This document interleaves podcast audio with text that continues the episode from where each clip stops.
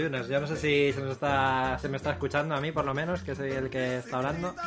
Eh, aquí tenemos, bueno, ya está, no hace falta presentación porque la taza presenta por sí sola, vaya. Pero bueno, hoy tenemos a un invitado que yo tenía muchas ganas de que viniera porque soy seguidor de, las cosas que hace hace mucho tiempo. Y bueno, antes de nada, primero vamos a presentar a- al habitual y ahora sí ya le damos todo el bombo que hace falta a, a nuestro invitado. ¿Qué tal, Jordi? ¿Cómo estás? Jordi de Paco, desde Valencia. Muy mal. Hoy no traigo la energía Oh, no. que traigo siempre para gritar que estoy aquí. Breve anécdota antes de pasar con Mark. Pero bueno, con la energía Eh, que sueles entrar tú, ¿qué ha pasado? Anoche me intoxiqué con un queso. ¿Pero ¿Qué dices, tío? Compramos una torta del Casar en, buena. en el, en el corte inglés. Eh, me me habían hablado muy bien de ella, pero creo que salió mal. O sea, eh, además nos costó 12 pavos. Era rollo, hoy cena ibérica, pedimos, a- o sea, comemos ahí bien con un vinito tal. Y la abrimos y olía súper fuerte, Sí. que creo que no debería, corrígeme si a ver, no debería la oler. de casa huele fuerte, pero hasta un límite. Hasta un límite. Vale, o sea, rollo de que cuando, ya spoiler, cuando acabó en la basura, aún así olía toda la cocina y tuvimos que bajar a tirar el de este. Y estuvimos comiendo, haciendo el esfuerzo, rollo en plan, es que no estamos preparados para entender lo bueno que es esto, vamos a comérnoslo más hasta que le cojamos el rollo. Pero estaba amargo, ácido, no, no tenía la pinta que tenía que tener. Y a los 20 minutos de comer, o sea, me dio como incluso reacción eh, alérgica de la cara hinchada, los ojos rojos, llorando, sonándome los mocos. pero Y, o o sea, sea, y creo que eso no es el efecto que tiene que causar una torta del casar. No, debería, debería producir placer, de, placer del extremo. A mí me gusta mucho la torta de casa, hay que decirlo, Joder. pero no, yo creo que debe estar, debe estar mala, porque lo normal es que te, te salgan chiribitas de los ojos, pero de puro placer. De todas maneras, Pues yo sí creo que, Por, los, por, por los gestos que está haciendo nuestro invitado, yo creo que él también conoce la torta de casa. Vamos a preguntarle. Y así más dilación, vamos a presentar a Marc Ryan, el Funs. ¿Qué tal, Marc? ¿Cómo estás? Es que, es que, es que estoy asustado ahora. Ahora estoy asustado porque precisamente, y no es broma, tengo una torta al casar en la nevera que, que pretendía estrenar en esta noche o mañana y ahora ya, jo, ya me quedo un poco con el mal cuerpo. Es como cuando tienes el arma biológica dentro de una caja, ¿no? Y todo es puro peligro lo que tienes ahí. Ten cuidado, ten cuidado. No sé, no, no sé qué hacer, ahora qué hago. O sea, me parece que lo, lo voy a tirar directamente a la basura. pero- uf, uf, que yo no tengo ya la edad para estar ahí haciendo experimentos gastronómicos. Pero tú ya, la, Yo- tú ya la habías probado, ¿no? La torta de casa una vez, Marc, ¿no? La... Sí, ya lo había probado varias veces, pero ta- también era más joven. Bueno, Yo pues- creo que no me atreveré a probarla otra vez, a no ser que me la dé alguien de confianza, ya como si fuera una droga buena, y en plan, ven, esto es bueno, te lo he traído No, yo. Puedes No. hacer, puedes hacer como en la antigüedad, tener un, un, un probador, ¿no? Tener Sí, sí, sí. Lo pruebe antes que tú y diga, se puede comer. Si ves que no le salen granos verdes y se, muere enseguida, es un- pues ya está. Es un buen, una- un buen motivo para tener hijos, eh, Jordi. Pues sí. Así le puedes dar de probar. No, si no, cuando quieras te vienes a comer, Javi, y, y estrenamos una Vale. torta del casar. Vale, yo, yo doy fe- yo te doy fe, como yo tengo experiencia probándola. Pues nada, hoy tenemos a, a Alfons, ni más ni menos, porque viene a presentar su eh, pedazo de librazo que acaba de sacar, que es Play Historia. Voy a ponerlo también en pantalla, pero ahí lo tienes en tu, en tu estantería. Antes, antes fuera de fuera de programa, fuera de directo, eh, me has dicho que una de las cosas que más te gusta es mirar las estanterías de la gente y has Uh. sabido reconocer a esta distancia unos cuantos libros de, Uh. de videojuegos que tengo por aquí. Disfruto mucho. De hecho, a veces, eh, bueno, eso, eso ha creado, es una afición verdadera, ¿eh? no lo digo en mentira. Eh, ha creado algunos problemas porque, claro, imagínate, voy a casa de algún compañero, alguien que acabo de conocer, yo qué sé, me invita a tomar un café a casa, bueno, ahora ya no, en época de pandemia no, pero Hmm. hace un año y pico, ¿no? Sí, sí. Y claro, yo llego al sitio, la gente tiene puestas estanterías bien bonitas, bien chulas, con todo su material, y, y, el tipo pues se pone a servir el café, se pone a hacer lo que quiera, y yo me quedo así. Mirando la estantería ajena. Me gusta mirar estanterías ajenas. Y precisamente como empezó lo de la pandemia, y la gente de la tele y la, y la radio empezó a hacer todo desde su casa, y hacer Twitches y hacer YouTubes, pues me pasé, bueno, fue una época maravillosa porque estaba ahí y digo, oh, la, la estantería de Gabilondo, la estantería de, ¿sabes? oh, Dios mío, la estantería de Buenafuente, vamos a verlas todas. ¿Y has visto, has descubierto en alguna estantería de estas algún libro de videojuegos? En, en alguna estantería de, imagínate, Gabilondo, de repente tiene ahí, yo qué sé, el, el, el libro de Dark Souls este que sacado también tu editorial. O, Imagínate. Imagínate que yo digo con el padre de las almas oscuras, hostia, hubiera sido genial. No, no, no, la verdad es que no. La verdad es que siempre eso, es lo típico, ¿no? También es que eso, como, como se quieren lucir, ¿no? Pues ves ahí pues grandes, grandes literatos, grandes obras de la literatura. Eso ya, para hacerse un poco chulo, ¿no? Voy a hacer la, la, retuiteación, por cierto, que se me ha olvidado para, para avisar de que estamos ya aquí en directo. Pero eh, cuando te cuando te fijas en, las estanterías, ¿te fijas solo en los libros de videojuegos que tienen o te interesan también otro tipo oh. de...? Todo, todo. A ver, claro, eh, libros, eh, videojuegos... Eh, claro, también me fijo en la música, pero como no sé nada de música, o sea, soy un negado, un, un incompetente, un ignorante de la música, pues me quedo igual pero no, me gusta, también me gusta ver los pósters. Por ejemplo, estoy viendo ese póster de Illusion of Time que me tiene maravillado. Es verdad. Es el, Coño, es de la época de la Super, ¿no? Es el, tal cual, que había la Super. Pues es de la Nintendo Acción, sí. Ah, la Nintendo Acción, qué maravilla. Qué maravilla, qué, qué maravilloso. Creo que ese póster, mira que no es nada, o sea, eh, supone que es un póster de esos 3D de mirar así. ¿Ah, sí? Sí, sí, o sea, es que Joder, voy a, voy a, intentar si puedo acercarlo un poco. No me, no me, va a llegar el cable. O sea, os lo hago con la cámara. Acerco la cámara y la alejo para que veáis el 3D. ¿Pero de, lo, de Pero, mágico o cómo? Sí, o sea, no es nada. O sea, es una textura de Illusion of Time con, con algo en 3D ahí. Y creo que es el póster que ha, ha, recibido más comentarios de nuestra historia, porque lo tenemos siempre ahí. Y en cualquier cosa que ponemos una foto que sale de fondo, la gente dice Illusion of Time, el póster. Y es como, joder, ¿por qué llama tanto? Y no es nada, es azul. Se tiene mucho cariño. Se tiene mucho cariño. Claro. O sea, tú, tú, eras más de Mega Drive en esa época, Mark, ¿no? Yo creo. O sea, a lo mejor no le tienes yo era, yo era muy de Mega Drive, pero a pesar de que era más de Sega, más de Mega Drive, yo tenía la Super y la Mega. Y tuve Illusion of Time, tuve el juego en su momento. Eh, que la caja grande, aquella, la caja enorme. Ah, sí, sí, porque tenía la guía, ¿no? De, o, tenía la guía dentro en español y, y, y, me vicié mucho, lo recuerdo con muchísimo cariño. De aquellos juegos de RPG, muy joven yo que era y me lo pasé que tiene su mérito. Sí, sí. tengo mucho cariño a ese juego, Illusion of Time, qué maravilla. Uno de los primeros juegos RPG traducidos al castellano en, nuestro país. Es lo que te iba a decir, que yo creo que se le tiene mucho cariño en parte por eso, porque por lo menos de Super Nintendo fue el primero que, que, llegó traducido. Si mal no recuerdo, creo que fueron tres. Eh, era este, el Secret of Evermore y el Terranigma, puede ser. ¿no? Sí, señor, señor. Sí. Quiere decir que tiene su magia jugar a juegos en un idioma que casi no entiendes, que puedes pescar alguna cosita, porque es, o sea, creo, es el efecto que contaba Miyazaki de por qué los, dos, los Souls son tan oscuros. Tiene una anécdota que cuenta que quería la sensación esa de cuando él leía libros en inglés o cosas que estaban fuera de, de otros idiomas, tenía que poner mucho de su parte para imaginar y que parte de esa experiencia la quería trasladar a los Souls, haciéndolo ofuscado expresamente. Pero me flipa porque sí que recuerdo un montón de cartuchos que estaban en inglés o incluso en japonés que que te imaginabas. Y era la leche estar ahí en ese mundo y a saber qué historias contaban de verdad. Nos hubieran gustado menos, a lo mejor, si hubiéramos leído lo que decían.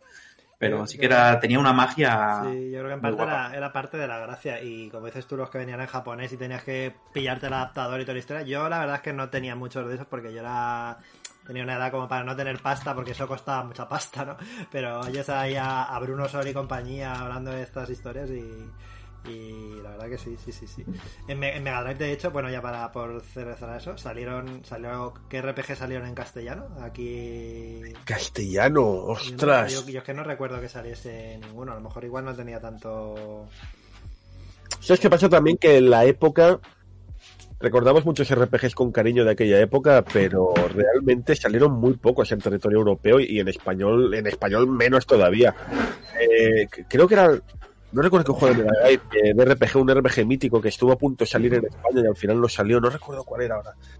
Pero es eso, hubo muchos, tanto para Mega Drive como para Super Nintendo, pero el público occidental, pues eh, creía en las empresas, creían, ¿eh? porque era un, no sé, era ese pensamiento absurdo que tenían, que el RPG era demasiado japonés lo decían así, ¿eh? Era demasiado japonés y que no podía triunfar en Occidente y por eso lo sacaron con cuentagotas. Yo todavía alucino que Nintendo Europa apostase por sacar un producto como Illusion of Time, ya. además en castellano, es, es alucinante. Ya, Pero bueno, también sirvió sirvió en parte para demostrarles que, que, no eran juegos muy japoneses, que lo podía disfrutar todo el mundo y, y yo creo que en parte mm parte del éxito que tuvo después, pues como Final Fantasy VII y compañía. Sí, sí, sí. Claro, o sea, si hasta hoy en día sigue pasando un poco, ¿no? Con la saga Persona o Yakuza, que solo las últimas entregas han llegado con español. Claro, Siempre también... no lo hemos comido en inglés. Son... Bueno, incluso Yakuza eh, ha sido recortado cuando lo han traído aquí a España. Han recortado cositas que consideraban demasiado japonesas. Sí, yo me acuerdo de Yakuza 3 mirándome a hacer el platino con la guía y en plan, esto no lo tengo yo, que yo lo quiero hacer también. Sí, sí, era muy loco.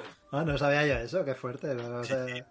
Ya ves tú, como si eh, hubiera algo en la saga Yakuza que no fuera muy Ya, es rollo, no van a entender el pachinko, o no van a entender... No pasa nada, me, me hago, ¿sabes? Está bien. A lo mejor lo hacen también porque no, no se sienten muy orgullosos porque el tema del pachinko es una cosa que es un poco... O sea, aquí lo vemos como jijijaja, pero allí en Japón es como, uff, corrupción. Realmente te entras a la Sí, sala de hostia. pachinko y... Bueno, pero es un juego de yakuzas, ¿no? Claro. que meter... Puede haber prostitución, pero no pachinko, ¿no? Es La como- yakuza es algo muy blanco, el pachinko no. Ya, ya, la verdad que, la verdad que sí. Yo no- tampoco sé qué criterios eh, tendría Nintendo para traer los RPGs que traían, porque trajeron estos, pero luego, por ejemplo, Final Fantasy no trajeron ninguno traducido, o el mismísimo Mario RPG tampoco, o el Chrono Trigger, por ejemplo, el Chrono, Chrono Trigger, perdón, Chrono Trigger no, no llegó a, a España. Pero bueno, Porque Chrono Trigger lo que pasó es que tenían unas expectativas enormes, gigantescas, porque quieras que no fue como el, el juego del siglo en Japón, llamaban así, casi, el juego, el juego, el juego de los juegos, el Ya. Megaton. Lo llevaron a Estados Unidos pensando que iban a replicar ahí el éxito, pero por culpa de una nefasta campaña publicitaria, porque no era por el juego, era porque no lo vendieron bien, se vendieron muy pocas unidades para ser el mercado norteamericano y dijeron, ¿para qué molestarnos a llevarlo, Puede llevarlo a. Europa? pero y no, Además, en, en ese momento, perdón, en ese momento, eh, no era Nintendo quien distribuía el- los juegos de, de Square, sino que era la propia Square. Creo que ya tenían su propia Mm. filial y, claro, pues no les salía a cuenta. Creían que Claro. no les salía. Mm. Claro, la verdad. Y encima en Estados Unidos tenían el rollo este de que era Final Fantasy 3, el 6 y tal. Era, era todo un Cristo. Pero eh, sí que no me extraña que lo pensasen como el juego del siglo, porque al final estaban juntando una saga súper exitosa como Final Fantasy con, con Toriyama, ¿no? Que si, Claro. yo no sé si era la primera vez que, que esto pasaba, ¿no? Que Toriyama colaboraba con, con Square, No. antes, ¿sí? O- Toriyama, Toriyama, de hecho es que eh, Toriyama llevaba años trabajando con Yuji Ori Mm. en Dragon Quest. Claro, los verdad. de los primeros Dragon Quest son de él. Y el, el, el Chrono Trigger era como una especie de, de- Era el juego del Dream Team. Porque juntaba a Yuji Ori, que era el director del creador de Dragon Quest.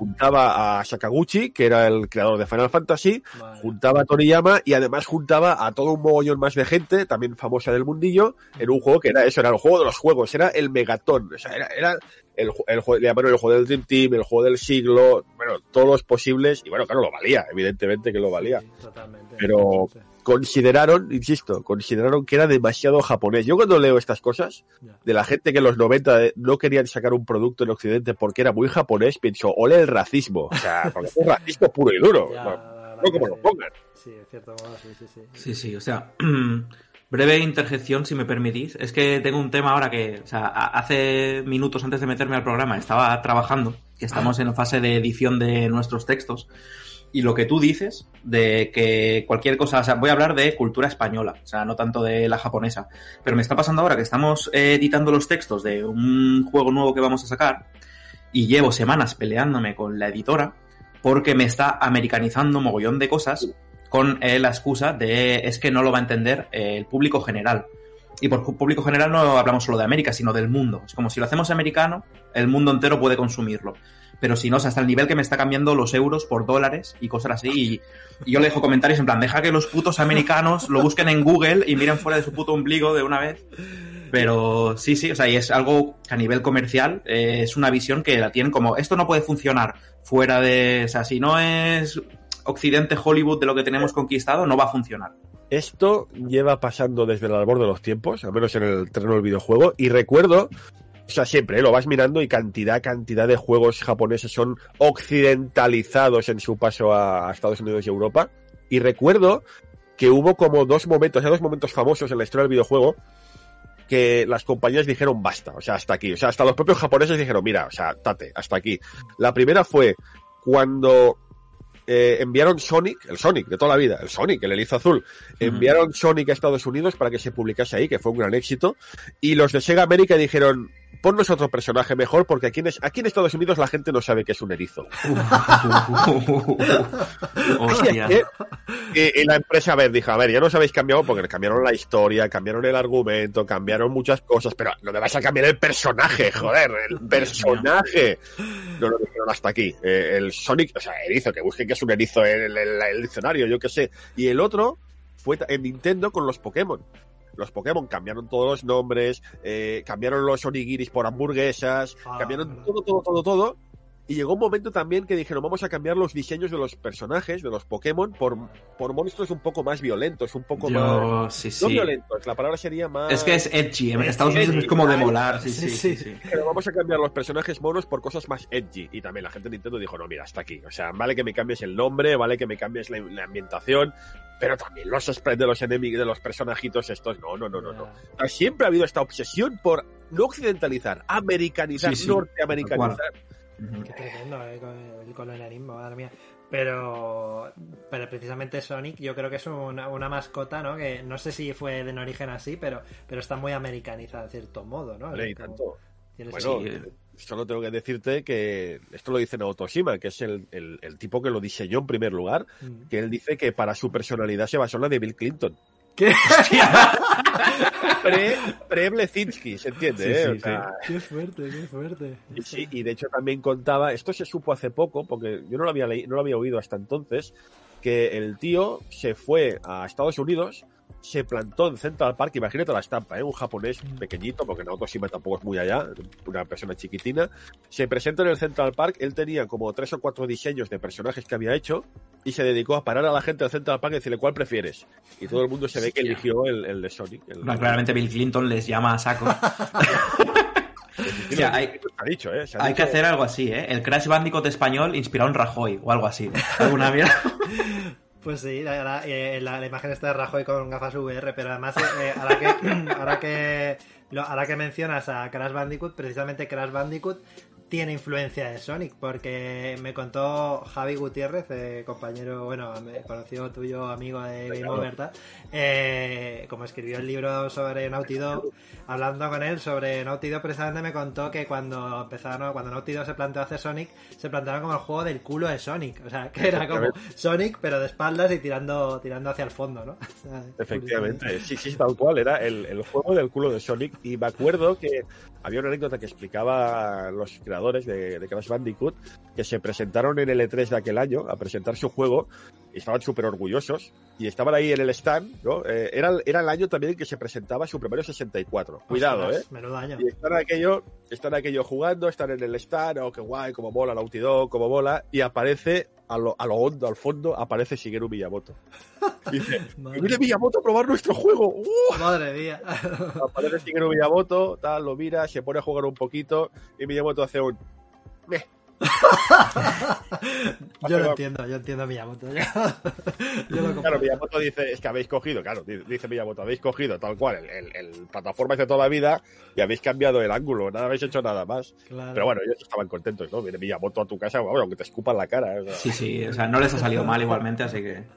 Sí, sí. Sí, sí, pero- Que eh, Crash Bandicoot también he visto que para comercializarlo en Japón sí que le cambian el rollo de le hacen las cejas más gordas, Sí. le ponen más. Sí, sí, o sea, tiene una estética eh, japonesa, Crash Bandicoot, para que sea más como una mascota japonesa. Y, y al revés también le pasa a Kirby, que cuando lo a... Lo ponen enfadado. Qué bueno, madre. Kirby está enfadado en América, es una Es la, pasada. es la más kawaii del mundo.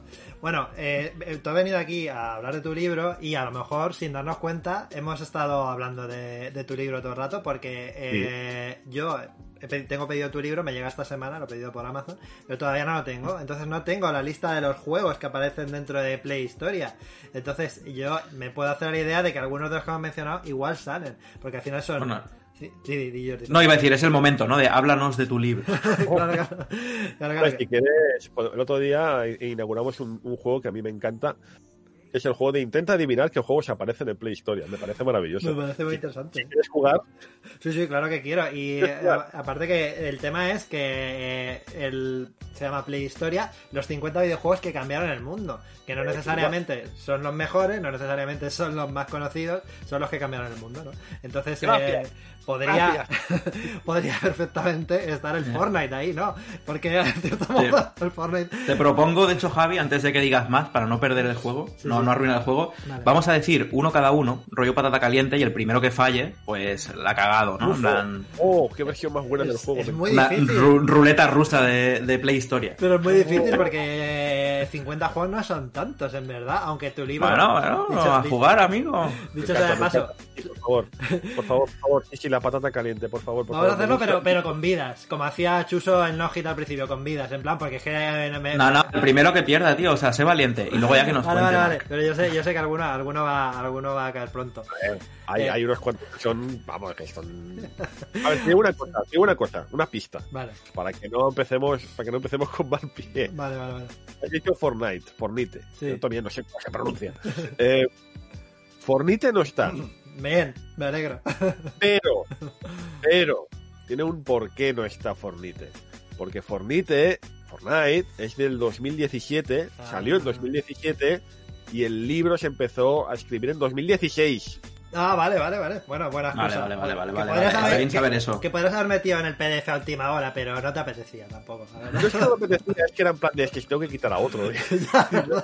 Porque encima hacer la, le- la selección, aunque 50 parezca mucho, debe ser muy jodido, debe ser difícil, la verdad. Muy, muy, muy, muy, muy, muy, muy, muy, muy, muy. Yo no sé, si, no sé si empezar con la patata caliente o preguntarte antes eh, poco el- los criterios que buscaste para... Estás cagado, eh, No, buscando venga, vale, información vamos, extra. Vamos, No, no. vamos a empezar con la patata caliente. Vamos a empezar con la patata caliente. Vamos a empezar con la patata caliente. Pues venga, empiezo Ah, yo si quieres. Empiezo yo, venga, empiezo yo, venga, empiezo yo. Empiezo yo. Tú yo. quédate, quédate con eso. Son que cambiaron el mundo, o sea, que son los más influyentes. Vale, a vale. mí no para mal. La verdad es que yo creo que unos cuantos podemos acertar fácilmente. o sea- Si quieres empiezo yo, eh. A mí no, no me, No, venga, no me da miedo. empiezo yo, pero empiezo, Vale, empiezo vale, por vale. lo fácil. Empiezo como, como cuando en el 1, 2, 3 decían un- eh, con la H, comida que empieza por H, hamburguesa. Pues entonces digo yo directamente, Sonic. Bien. Vale. Sonic Vale. está, Sonic Venga. Drive. Tetris. Bien, pues Pac-Man. bien. Vale, Super Mario. ¿Cuál? El, el primero, ¿no? O sea, puso algo sobre la mesa. Que- que- cuidado. Sí, sí, sí. que- Claro, claro, claro. Bueno, ahora voy a, voy a empezar ya. Bueno, antes de tirarme a la piscina, voy a decir Shenmue. Shenmue, que sé que es una debilidad tuya. Venga, Y que pues. realmente, eh, realmente cambió el mundo, yo, yo lo pienso. ¿eh? Sí, sí, sí. Yo lo pienso. Super Mario 64. Uy, Bien. uy. Uy, Bueno, bien, bien, bien, bien, bien. Te, te has arriesgado, pero, pero la verdad es que tiene sentido, tiene sentido. Bueno, aquí yo voy a, yo voy a, lo siento, pero ya me voy a, me voy a tirar a la piscina y a lo mejor aquí me... Sí.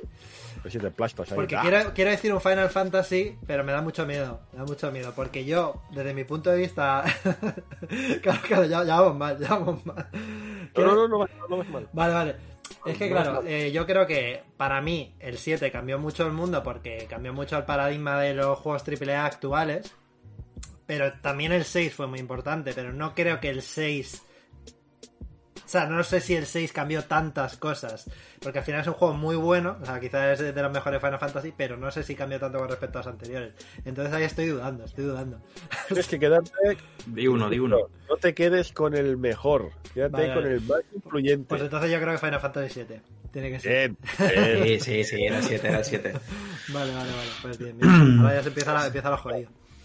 Se la Se pone más complicado esto, ¿eh? Madre mía. Venga, me la voy a jugar, ¿eh? De piscina. Eh, voy a decir System Shock. ¡Ah! ¡No! Ay, caí ahí. Madre mía, madre mía. Ahí te has tirado a la piscina, pero bien antes. ¿eh? Bueno, bueno. No, no. Claro, de, de este tipo está Half-Life. Ese sí que está. Claro. Ah, Es que he dicho. System Shock porque fue el primero que metió el rollo ese de audios en juegos que te vas encontrando y tal, que ya se ha replicado hasta la eternidad. Claro, Pero no, me la, me la quería jugar, quería hilar Bien, bien, bien, me parece bien, me parece bien. no es una, como te decía, ¿eh? no, no es una cuestión de ser el primero, ni es una cuestión de ser eh, el, el mejor. No, es una cuestión de, claro, eh, ser influyente eh, no quiere decir que lo hayas inventado tú, quizás. O sea, hay Sí, juegos sí, sí, que, sí. que lo que hacen no lo inventaron ellos, pero sí que lo llevaron pues a otro nivel, o lo popularizaron, o bueno, Sí, sí, claro, sí, eh, sí, sí, hay matices, ¿no? Como en todo. Claro, Sí, muy sí. bien jugado, ¿eh? Muy bien jugado. Sí, yo creo que, Está bien, yo está creo que bien. incluso aunque hayamos muerto, podemos intentar decir alguno más que me está gustando el juego este. que me está gustando mucho. Venga, tres, hacemos a tres, una ronda a tres. Venga, tres, tres vidas. Eh, yo, yo quiero decir alguno más de... Porque yo quiero ir ya fuera de lo clásico. Hay, a lo mejor también podemos irnos a cosas más, más actuales, incluso irnos a juegos que no son de consola. O sea, porque yo creo que ahora mismo... En 2000, eh, tengo que chequear si lo que voy a decir salió en 2016 o no, pero... Hostia, vas ahí al final del voy libro, a ¿eh? decirlo, voy a decirlo, voy a decirlo, va. Pokémon Go. Muy bien. ¡Toma! ¡Ole! ¡Ole! Este es el último juego de la lista. Ah, sí, pues mira, fíjate. Madre mía, o sea, es como tirar a la línea y quedarte en el borde ahí, buenísima. Buenísima. Sí, sí, sí. Es que yo creo que, o sea, creo, creo que efectivamente ha cambiado, cambiado muchas cosas y ha influido mucho, pero claro, no sabía si, si entrabas ahí en eso. Si intento hacer lo mismo, pero por el principio para hacer un sándwich, sería el Pong. Está Pong, muy bien, pero no es el primero. No es el primero, no es el primero. No es el, pri- no El es el- tercero, wow. es el- el tercero cronológicamente hablando, quieres decir. Cronológicamente hablando, el lanzamiento o En, aparición. en el libro, vaya. Ah, vale, vale, vale, vale. O sea que hay juegos eh, que se lanzaron antes que Pong en tu libro. Lanzaron barra presentaron. Sí, Ah. o sea, yo ahora voy a intentar rebobinar un poco más en la siguiente. que sea, me te estás hablando de la movida esta militar que tenían como un osciloscopio que, que, que- que- yo no sé ni cómo se llama. Bueno, el, el, el Asteroids, por ejemplo, no sé, alguno de estos. Es que, es que no sé. No ¿Esa sé. es tu- esa es tu respuesta o...? No, venga, voy a decir ese sí. Ah, vale, vale. ¿Vas a decir Asteroid? No, venga, no, no, perdón. Antes de eso, Space Invaders. Sí, Space Vale, vale, Space Invaders. Ese... Perdón que se me olvidado. Claro, claro. Vale, yo no sé si decir eh, Tennis for Two en el osciloscopio. No entra. Claro, claro, eso ya es pasarse. Eso ya, no, eso ya ni es juego. Pero, en plan, unos eh, universitarios en, la- en Massachusetts hicieron un osciloscopio ahí. Esta es la. No, no, bueno, no, no fue en fue en Massachusetts, fue en, en, en de Nueva York, si no recuerdo mal. Vaya. Es que es buenísimo porque pu- eh, pude hablar con la hija del que hizo este cacharro, el Tennis for Two. ¿Qué Hace, hace años. Hostias, qué guapo. Hice un artículo para Games Tribune sobre eso, eh, una persona encantadora, sí, sí, que me explicaba que, vamos, que, que, que su padre, eh, Higginbotham, creo que se llamaba así, que hizo este invento, pues básicamente para demostrar un poco las bondades de la ciencia, para hacer un poco, ser un poco más, eh, más interactiva, ¿no? Para decir, mira, la, la ciencia no es solo rollo, Cosas divertidas.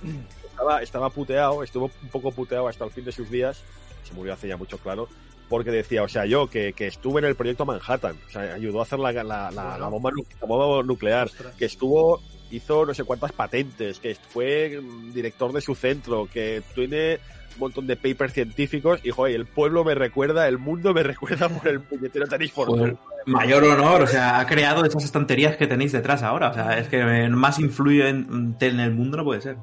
Ya, la verdad es que es curioso cómo, cómo influyen ciertas figuras en el mundo del videojuego casi sin darse cuenta. El otro día, eh, bueno, el otro día, haciendo, eh, bueno, para Sci-Fi Games hice un, reportaje con la gente de Mediatonic, los que han hecho el Fall Guys este, y haciéndolo me di cuenta de, que, de lo que ha influido eh, eh, Takeshi Kitano, el cineasta, en los videojuegos actuales, porque la película Battle Royale, ¿no? O sea, que, que no es, a ver, él, no era el director de la película, era, él, era un actor, pero bueno, por, por hilar todo, él, Takeshi Kitano, eh, creó Takeshi's Castle, en lo que, eh, que era un- una especie de Battle Royale. Fall Guys está un poco inspirado en, en Takeshi's Castle, humor amarillo para, para quien no lo conozca.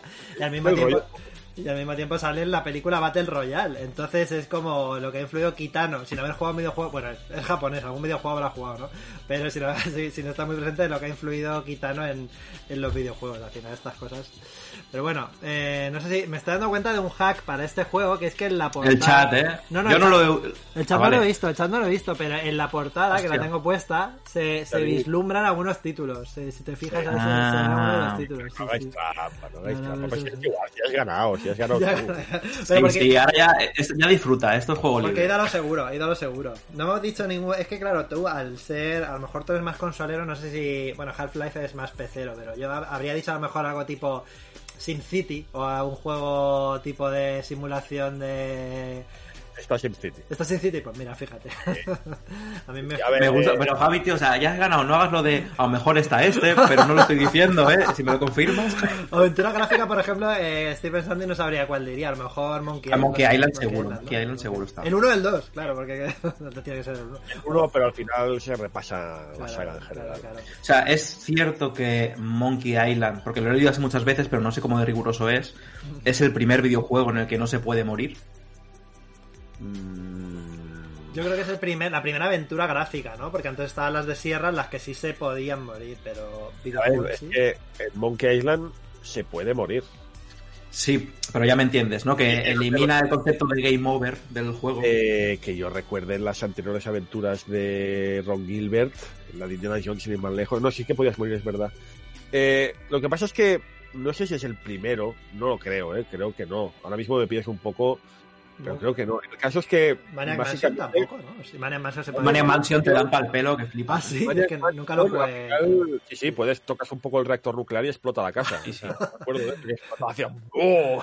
Ya, ya, ya, ya. Esta, esta decisión precisamente de, de que no pudieras morir en el videojuego de Monkey Island, el primero, era precisamente como no como puya, pero casi. Era como una puya a los juegos de sierra, precisamente, que, podías morir, vamos, por hacer cualquier. Yo me acuerdo en el Larry que solo por irte a un. en el- Había el escenario, te ibas hacia un lado y ya morías. Solo por Sí, irte sí, sí. al lado del escenario y dices, pero tío, pero- Era el Dark Pero- Souls de la, el Dark Souls de las aventuras. La muerte de Monkey Island precisamente es una puñalada a sierra, directamente. Sí. señor. Entonces eh, lo hicieron un poco, no como puya, no como, pero, pero sí como no me gusta que hagáis los juegos así, yo voy a hacerlo todo lo contrario porque creo que lo adecuado es hacerlo así. Mm, De hecho, Gilbert en aquella época sacó, había una revista y sacó como un ensayo sobre que él, él- fíjate, o sea, Gilbert saca al mercado Monkey Island el primero y al mismo tiempo publica un ensayo en una revista que se llama, se titulaba ¿Por qué los juegos de aventura son una mierda? Increíble. Muy me, Y, el tío explicaba todo esto y dice, joder, es que mueres en todas las partes, hay veces que se queda colgado, hay veces que te quedas en un lugar en el que no puedes tirar para atrás, entonces ya no puedes continuar porque se queda trabado. Mm, Y el tío en ese artículo pues hace como un decálogo de las, de las buenas prácticas a la hora de hacer una aventura gráfica, que es lo que aplicó en Monkey Island. Mm, Joder, es que para mí Monkey Island es una piedra angular de narrativa en videojuegos, ¿eh? Más allá de que el juego es muy bueno, puso algo sobre la mesa ahí tremendo. La verdad que sí. O sea, el, el tema de. O sea, el tipo. Bueno, ya. Yo creo que en anteriores juegos, eh, como, como Maniac Mansion, ya tenía ese tipo de guiones también mezclados con humor, pero Monkey Island fue como la sublimación tremenda, que luego se fue perfeccionando, perfeccionando. Y a, y a día de hoy, a mí, por ejemplo, el. Este que sacaron el Thimbleweed Park me parece un juegazo, no sé qué jugar, me parece una maravilla que también hay pullas para Sierra todavía, todavía está, tienen resquemor. Aún, está picado. Sí, sí, sí, sí, pero eh, tremendo, tremendo. Eh, Que, mm, y- te- quería preguntar, ¿cómo se llama? Es que no me llevé ahora el nombre. El juego este, creo que es una aventura de texto. No sé si era de Electronic Arts. De. mm, Rollo que es, es famoso por el primer videojuego que consiguió hacer llorar. Porque hablaban de. Creo que le- eh, todo esto estoy tirando de material de un libro que leí que se llama A Mind Forever Voyaging. Que es parecido al rollo de Playhistoria, pero a nivel de hitos narrativos Mm, en el videojuego. De que han ido fundamentando las piezas que conforman la narrativa de hoy en día del videojuego. mm, qué bueno. Y creo que Electronic Arts se lanzó porque tenían como esta onda de ser artistas y no tanto el rollo que son ahora. Mm. Y Arts, ¿no? eh, aceptaron el reto de que alguien dijo, en plan, los videojuegos no serán arte hasta que un videojuego no pueda hacerte llorar. Ostras. De hecho, es que precisamente el primer anuncio en prensa que hizo Electronic Arts, el eslogan era literalmente ¿Puede un videojuego hacerte llorar? Qué Es bueno. el eslogan, el primer eh, título, el primer título, el primer eh, lo- lema publicitario que utilizó Electronic Arts en el año, pues imagínate, Mm. 80 y pico. Mira, comentan en el chat Planetfall. Eh, ¿Puede ser este? ¿Os suena? Planetfall, el del- es que es, es famoso porque fue como el primer hito así de que lo, lo- el tiro del material del libro este, que tienes un robot que te acompaña todo el rato, Floyd creo, y llega un momento que se tiene que sacrificar, lo tienes que mandar tú a su muerte para ganar. Y es como el primer momento que se documenta de, hostia, un juego que ha hecho llorar a la gente y está documentado que... Qué fuerte, qué fuerte. Hablando del chat, por cierto, voy a saludar, que, que, mal, que mal educado que soy, que no he saludado a la gente del chat hoy.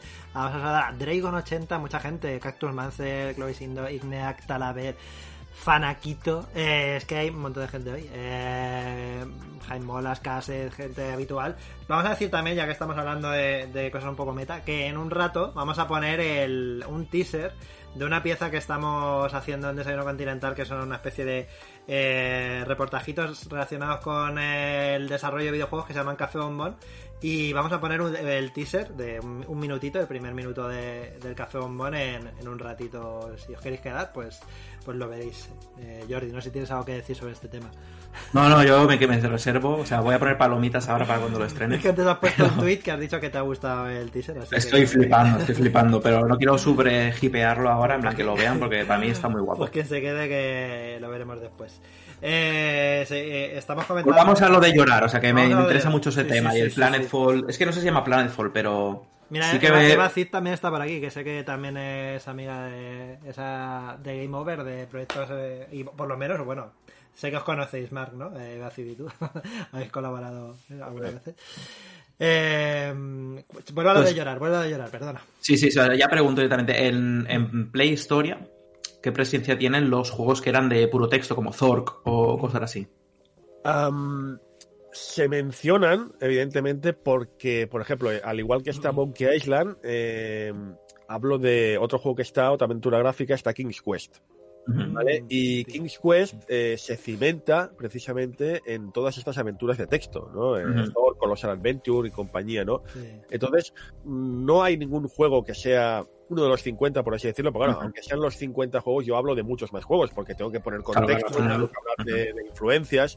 Y claro, eh, King's Quest no deja de ser, eh, muy resumidamente, porque es un poco más complejo, evidentemente, King's Quest no deja de ser el deseo de los Williams, de Roberta Williams, de decir, yo cojo estas aventuras de texto que me han flipado desde siempre, porque ella jugaba en su casa, en sus ratos libres, y ponerle, convertir esa novela, esa novela que era ese juego de texto, en una novela gráfica, ¿no? Como en una, en un cómic, en un eh, libro de, un libro de cuentos, un libro de ilustraciones. Sí, sí. Así que menciono eso, ¿no? Menciono un poco la, muy brevemente la historia del juego de, de aventura tex- de texto para poner un poco en situación de lo que va a ser luego King's Quest y toda la obra de Sierra que viene de allí, básicamente.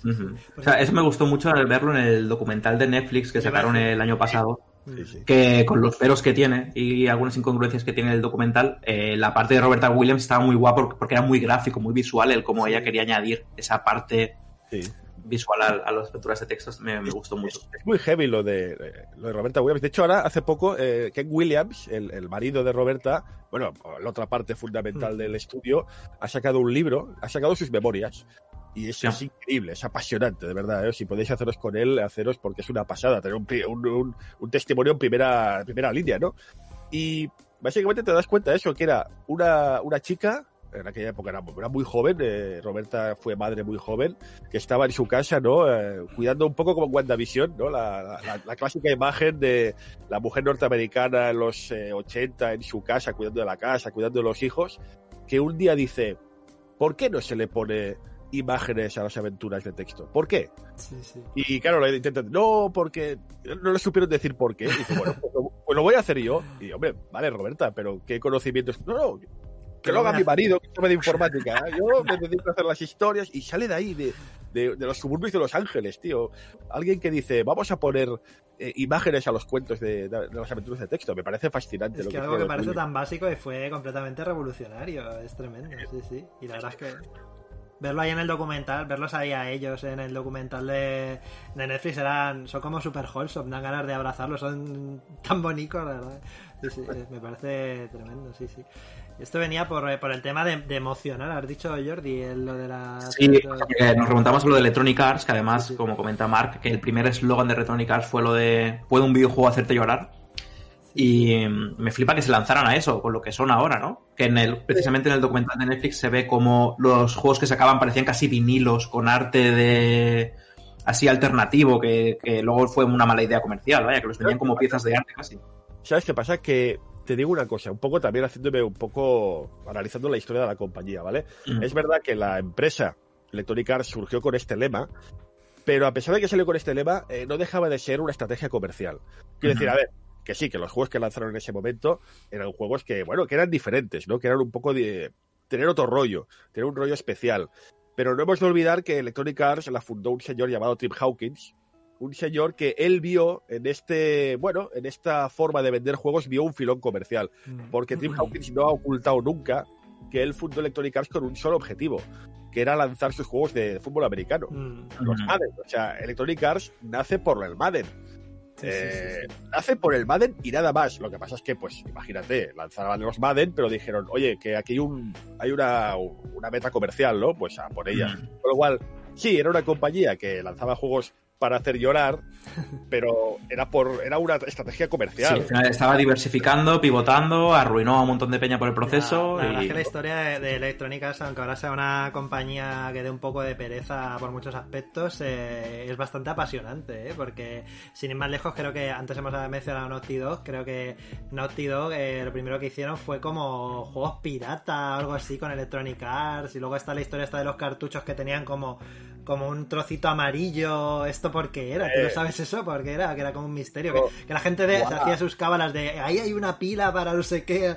O sea, ¿esto qué era? Esto? Yo a día de hoy sigo buscando, y esto te lo, es verídico, ¿eh? Es- sigo buscando a alguien que me explique exactamente el motivo de por qué amarillo. O sea, porque sí, todo el mundo dice, ser rojo, "No". Claro, dice todo el mundo, no, lo hicimos para poder un poco destacar por encima de los demás cartuchos, que sí, que sí, eso está claro, lo hicieron más grande, con la bosquita amarilla, Ujú. pero sigo buscando a alguien que me explique por qué amarillo. Sí, sí, Ha de haber alguna razón. Quizá era el plástico más barato, quizá era el color favorito de Tim Hawkins, no lo sé. Pero ¿por qué amarillo? Y, y todavía no he encontrado a nadie. Y mira que he rebuscado, ¿eh? He rebuscado y no ha habido forma de encontrarlo. Pero sí, los cartuchos de, de Electronic Arts. Es una historia chula. Bueno, hecho, está explicada en Console Wars, que lo tienes aquí detrás en la Mm, estantería. Sí, sí, sí, sí, Que te por eso. explica eso, ¿no? De que, que Mm. Electronic Arts quería sacar juegos para Mega Drive, pero no querían pagar los royalties, así que dijeron, pues piratealos. Sí, sí, sí. Y de hecho, y de hecho creo que es lo que te digo, que allá había gente que luego estuvo en Naughty Dog, o sea, que es una historia que se ramifica y que fue... Sí, sí. Sí, sí. eh, de que algo. De hecho, sacaron. Naughty Dog sacó juegos para. Sacó un par de juegos Por para eso, para- sí, sí, sí, es que, o sea, antes de, o sea, yo recuerdo la historia de Naughty Dog, que, que, bueno, primero el juego este que sacaron para 3DO, que era como Mort- una copia de Mortal Kombat, que era, que lo habían grabado con un croma, que no sabían ni cómo se hacía un croma y pusieron el croma en lugar de verde lo hicieron naranja, pero antes de- y entonces tuvieron que limpiarlo como a mano, y era un Cristo eso, y, y que justo antes de eso creo que habían estado haciendo cosas para Electronic Arts, que, pero no, y, y creo que era como de un modo como medio piratón o algo así, era... Estaba el. Aquí está, lo tengo aquí el. el el Ring of Power, por ejemplo, que era para Mega Drive. Que era como El- un juego de era, era una Eso es lo que iba a decir, que es una ambientación, o sea, un juego no oficial del Señor de los Anillos. Es en plan, el Señor de los Anillos, pero sin poner el nombre. Le llamaron Ring, Ring of Power. La verdad es que... No es que fuera, no es que fuera pirata, o sea, era este rollo de que lo sacaban para Mega Drive. Digamos que. Ah, ya sé, eh, no, perdona. Era lo de la ingeniería inversa, como que sacaron. Eh, eso, eso, eso. Sí, sí, eso es. Eso es, eh, Muy resumidamente, Sí. lo que hicieron fue, lo dicho, Electronic Arts quería sacar juegos para Mega Drive, porque veían que era un un mercado emergente. Eh, no querían pagar los, no sé si eran 5 o 10 pavos que, que pagaban de, de royalties a, a Sega. Eh, entonces dijeron, lo hacemos ingeniería inversa y nos hacemos nuestro propio casino. Sí, sí. Y, y una vez, pero claro, él no quería tener problemas legales, con lo cual dijo, fue a Sega, con- pero imagínate a Tim Hawkins con un par de Sí, sí. diciendo, diciendo, mira, hemos desarrollado esto, son juegos pirata, pero mira, eh, si queréis llegamos a un acuerdo comercial. Y a pesar de que eran piratas, llegaron a un acuerdo extraoficial de que sí, pero no, no te denuncio, me pagas en vez de pagarme 10 pavos de royalties, me pagas 2, yo qué sé. Es que da la Eh, sensación de que, na- de que en aquella época valía todo, ¿no? Que ahora está todo como muy atado legalmente, pero que aquello era como el salvaje oeste, ¿no? Era- pasaban cosas increíbles que, no que ahora mismo no, son como impensables. Es tremendo. Era. De hecho, eh, esto también me hace gracia porque también escribí un artículo sobre esto hace poco, de que eh, todos damos por hecho ahora, por ejemplo, que una consola tenga un chip antipiratería. Ujú. Damos por sentado, o sea, un chip que tú solo puedas poner juegos originales. Es algo lógico, ¿no? O sea, es normal que una empresa de videojuegos quiera lanzar una consola a la que no cualquiera le pueda poner un juego pirata grabado en su ordenador. ¿Lo ves como algo lógico, como algo entendible? Bueno, pues en el 80 y pico, 85 o por ahí, eh, hubo empresas que públicamente se opusieron a que, a que Nintendo lanzara su NES con un chip antipiratería. Porque les parecía cerrar el mercado, les Claro. parecía una medida antimono, perdón, una, una medida monopolista, les parecía, porque claro, hasta esa época hacían lo que les daba la gana. Pero Es como si lo ves como si fuera un, un reproductor de VHS y es en plan de, ¿cómo que solo tus películas? ¿sabes? Sí, sí. Bueno, y con los Pues hubo- cassettes y los disquetes en los ordenadores, claro. Pues hubo empresas y gente de primer nivel, de primer nivel del mundo del videojuego que dijeron, pero ¿cómo se atreven estos de Nintendo a ponerle un chip antipiratería? Esto es una vergüenza. Mira lo que. Luego, Sí, sí, sí. luego Dreamcast hizo un poco eso, ¿no? Dijo, bueno, cada uno que se pueda piratear. Hablando de esto, me acuerdo de, de un, de un vídeo que has sacado tú hace poco en tu canal eh, sobre, sobre la polémica de si PlayStation eh, tuvo éxito gracias a la piratería, ¿no? Que mucha gente gente contraria a Sony sobre todo, ¿no?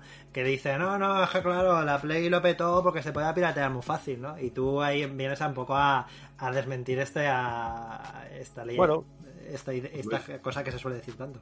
Lo intento como mínimo, pero lo intento, pues eso. A ver, no puedo afirmarlo rotundamente al 100%, porque no puedo afirmar rotundamente nada al 100%, Ya, claro. pero Pero creo que si haces un ejercicio de estudio y empiezas a mirar números y a buscar cifras y a buscar, Mm. bueno, buscar información, pues hay suficientes motivos para concluir que no, que PlayStation fue un éxito por sí misma y que la piratería no fue más que un, eh, pues eso, una anécdota, ¿no? Una anécdota de fondo que sí, que sí que sirvió para vender consolas, por supuesto. Hubo gente que se la compró para, porque era pirata, por supuesto. Mm. Pero yo sigo pensando, con todos los datos encima de la mesa, que no fue más que algo, pues eso, eh, un- ni uno de los, ni siquiera uno de los diez primeros motivos por los cuales tuvo éxito. Porque de hecho hay, hay consolas que se, puede- que se han podido piratear fácilmente y no fueron tanto éxito, ¿no? Pero lo que pasa es que yo creo que PlayStation hizo una, un marketing increíblemente agresivo que funcionó. Es entre otras cosas, y tenía un, un, un catálogo muy bueno, pero por ejemplo el hecho de conseguir, el hecho,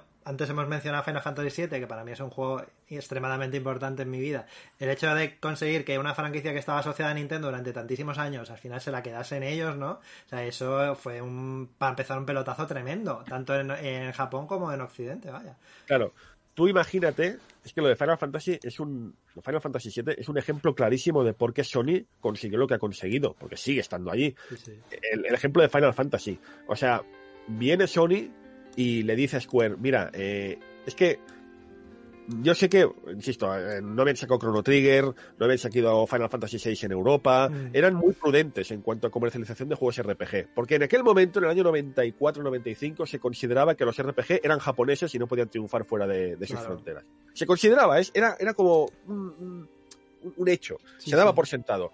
Y viene Sony y no solo dice que se va a encargar de la publicación internacional del juego, que va a ocuparse de todos los gastos, que no se tienen que preocupar de nada, que ellos se encargan de todo y que no solo eso, sino que además no solo les van a publicar Final Fantasy VII, sino también los cuatro juegos que vengan después. Sí, O sea, sí. Sony va y dice, no, no, ten una saca de pasta, o sea, por así, ten este, es- este saco de dinero, toma, Sí, sí, sí, para sí. que se vengas con nosotros. O sea, Sony, hubo alguien en Sony para empezar que dijo, vamos a dejarnos de tonterías, el RPG es un género internacional. Y es por ello, es por ello que ahora tenemos los juegos que tenemos del, del género. Y Ni más ni menos. Y de hecho lo que hicieron, pues, eh, pues eso, lo que hablaba del marketing. O sea, le dieron un marketing que casaba un poco con, ah, con lo que a lo mejor ellos consideraban que gustaba más a nivel internacional. A lo mejor veías un tráiler de Final Fantasy y pensabas que era un juego más de acción o, eh, y no tanto un RPG, cuando luego en verdad Final Fantasy 7, aunque tiene algunas cosas occidentalizadas, es un juego muy japonés en algunos aspectos, ¿no? A lo mejor Hay mucha gente-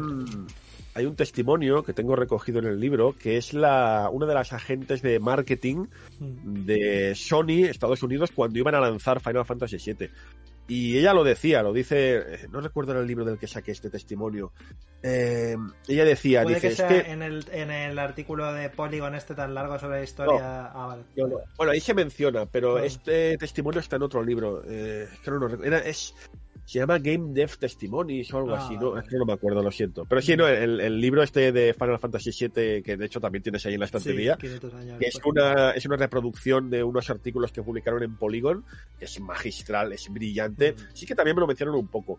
Pero recuerdo que el testimonio decía que cuando recibieron ese proyecto, eh, ellos hicieron borrón y cuenta nueva.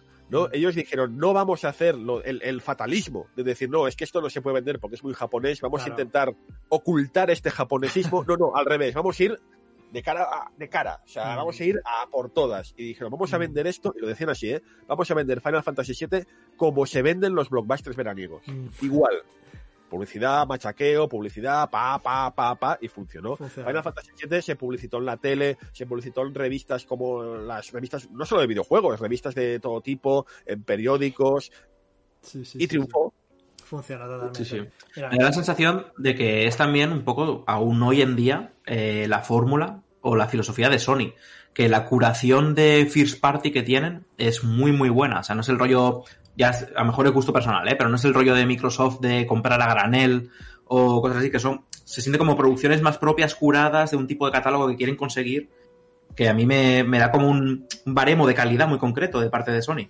Yo creo que, mira, es buen tema lo que dices, porque analizando un poco la historia de, de las dos compañías, a nivel videojuego, ¿eh? se entiende, eh, se refleja lo que ya dices. Cuando Microsoft lanzó la primera Xbox, la Xbox no, la 1 no, la, la Xbox Xbox, la Sí, sí. clásica, eh, ellos se toparon con que tenían ya algún estudio de videojuegos, estaba en Dissemble, por ejemplo, haciendo Age of Empires, pero no tenían ellos, eh, su producción era informática, era el. Office, el Windows, mm, Y entonces lo que hicieron, dicen, no, necesitamos sacar juegos para Xbox. Tira de, pues sí, tira de, de, de chequera, tira de, venga, eh, hay una gente aquí que se llama Bungie, píllalos. Para. Se llama tal, píllalos. Venga, todo, a, a chequera.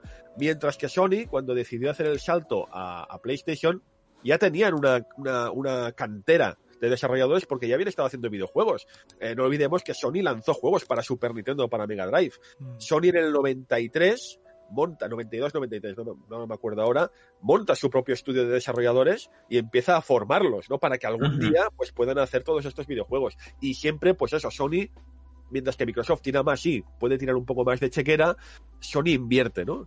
Invierte en estudios pequeños y que luego crecen y se Bueno, me da la sensación casi como que Sony produce un poco, que está más en el rollo de qué contenido queremos poner ahí fuera. Y Microsoft sí que, bueno, ahora ya con los últimos movimientos de hemos comprado un cuarto de la industria del videojuego, es como hacer lo que queráis, pero no, no hay como un sello de Microsoft, una guía de, de edición, de producción o algo así, no sé.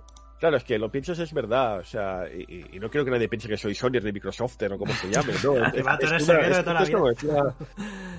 Es como, piensan estas compañías y Sony está más metida, creo que es, es verdad, Sony está como mucho más metida en, bueno, solo hay que ver pues Santa Mónica, solo hay que Mm. ver pues eh, los diferentes estudios, ¿no? Que, que, bueno, empezaron y eh, se metió Sony allí y Sony pues eh, les guía un poco, les, les aconseja. Lo que decía hace un momento, que va, va Sony y, y se va a Square, que ya era una empresa consolidada en Final Fantasy VII, les dice, mira, eh, que queremos ayudaros a llevar esto a otro nivel. No fue comprarlos y tal cual, no, fue echarles una mano para que su juego, que hasta entonces era un producto de nicho, se convirtiera pues en un producto de Y internacional. de hecho lo que hicieron fue darles lo que necesitaban, porque uno de los Claro. motivos que se habla siempre de por qué Final Fantasy se fue a PlayStation es porque eh, Square le dijo a, a Nintendo, mira, estás haciendo ahora una consola que se llama Ultra 64, ¿no? Nintendo 64. Eh, nosotros, para el juego que queremos hacer, necesitamos unas, unas, unas, unas situación técnica que vosotros no tenéis. En plan, lo del CD, pues por ejemplo, eh, para meter cinemáticas tal y cual. Y Nintendo dijo, pues mira, no, nosotros vamos a hacer lo que queramos. Y Sony dijo, tú lo que tú quieras, cariño. Entonces, La, la historia, evidentemente, siempre es mucho más compleja, pero en Claro. esencia es eso. En Sí. esencia es lo que has comentado, que de hecho nos lo explica en este libro que decíamos de, de Polygon, ¿no? sí. Es así, o sea, eh, pero es que no hay que olvidar, es que a veces en esta historia nos olvidamos de que Nintendo y Square eran uña y carne en aquella época. O sea, es toda, toda la producción de Square durante 10 años aproximadamente salió para consolas Nintendo. Square era una empresa independiente, Square era una empresa que lanzaba juegos para MSX, que lanzaba juegos para ordenadores de estos raros japoneses de la época, de NEC y compañía. Y un día, pues firman con Nintendo. No había un contrato per se de todo para nosotros, no, pero había una relación amistosa. De hecho, hay un, hay un testimonio también recogido en el libro de un productor, que de hecho está en el, está en el libro de Polígones, lo saqué de ahí, correcto, que dice, cuando entró a trabajar en Square, eh, el jefe le dijo, mira, eh, mientras trabajes para Square, es como si trabajes, trabajases para Nintendo. ¿Sabes? O sea, Hostia. había una relación de amistad y a pesar de que es verdad lo que dices, que hubo esta discusión de, no, mira, es que si no me ponéis CDs en Claro. el Nintendo 64, me voy a otra parte. Claro. A pesar de esto, que es verdad, hasta el último momento, Square, por esta sensación de que le debía algo a Nintendo, estuvo como, como insistiendo, ¿no? De venga, va, pero tal, no sé qué, y bueno, y quizá lo podemos hacer en el 64DD, Ya. o quizá. No fue como, pues no me sacas CD hasta aquí. No, no, Sí, sí. fue como un, venga, va, discutir, ¿sabes? Venga, venga, O sea, que hombre. al final es cabezonera Claro, de Nintendo. El Final Fantasy VII, incluso el desarrollo empezó como para Super Nintendo, ¿no? Que por eso es, es- esta, este desastre a veces, eh, técnicamente. Sí, sí, de hecho se sabe que Final Fantasy VII empezó antes que Chrono Trigger, Mm. empezó siendo un juego para Super Nintendo, Sí. Pero como estaban enfrascadísimos en Chrono Trigger, lo pararon de súbito y, y dijeron, venga, todos a trabajar en Chrono Trigger y cuando acabemos nos vamos con el final otra vez. Hay un concept art, por de, de hecho, por ahí rondando, que no sale ningún personaje de los del juego final, pero para Super Nintendo. Y luego hay una cosa que, es, que se menciona, mucha gente ha mencionado como, no, está la... eh, cuando se empezó a hacer el Final Fantasy VII para Nintendo 64, pero en verdad no es así, es una demo técnica que ronda por ahí, que se hizo que, con personajes de Final Fantasy VI, pero con la tecnología de Nintendo 64, y ronda por ahí como la demo de Final Fantasy VII para Nintendo 64, pero... No, no, es una, es una demo, son los personajes de Final Fantasy VI Mm. y de hecho es una demo que básicamente eh, es lo que hicieron Square, eh, decidió invertir una pasta en equipos Silicon Graphics, en Mm. equipos de estos de renderizado, de 3D, súper super caros, Sí. Y es muy bueno porque date cuenta, es que, es que es un tema fascinante porque Square se topa de lleno, es el año 95, ¿vale? Año 95 justo, y es el momento de cambio de generación. Y Square tiene sobre la mesa dos proyectos gordos. Tiene el proyecto Chrono Trigger y tiene el proyecto Final Fantasy VII. Mm. Y tienen que decidir qué hacer, como todas las empresas, en ese momento de decir qué hacemos. ¿Damos el salto definitivo al 3D o nos quedamos en la seguridad del 2D? Y cada compañía tomó su decisión. Pero lo curioso es que Square eh, jugó a dos bandas. Decidió que Chrono Trigger sería un proyecto en 2D y decidió que Final Fantasy sería un proyecto en 3D. ¿Por qué? Porque no las tenían todas consigo, no estaban convencidos de que el 3D pudiera funcionar, así que dijeron, mira, sacamos un juego en 2D a la vieja usanza, que a menos así tenemos ya cubiertas las bases, y probamos suerte. Es así, ¿eh? el, el, el origen es así. Es, vamos a probar suerte a ver si funciona.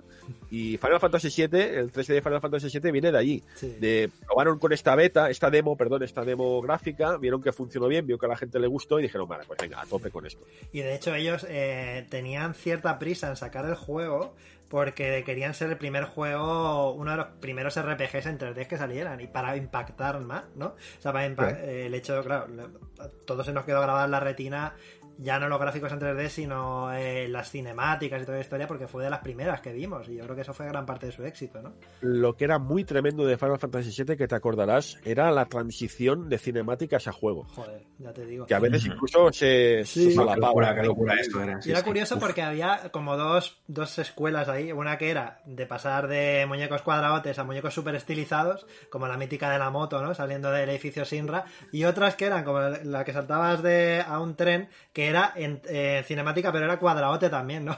Era. Joder, se me pone la piel de gallina Sí. de este juego, es que me gusta O mucho. sea, para mí, creo que la ejecución de eso lo hicieron ya perfecto en Final Fantasy VIII, porque jugabas encima de vídeos directamente. En el Claro. asalto al jardín de Galvadia y tal, ibas jugando encima de un vídeo y quedaba increíblemente bien. ¿eh? Eso en el 7 también pasaba. Me acuerdo de una- un momento que había un ascensor y que te podías mover y era como, madre mía. Que al final era un muñecote poligonal moviéndose encima de un vídeo, ¿no? Pero quedaba fenomenal, la verdad.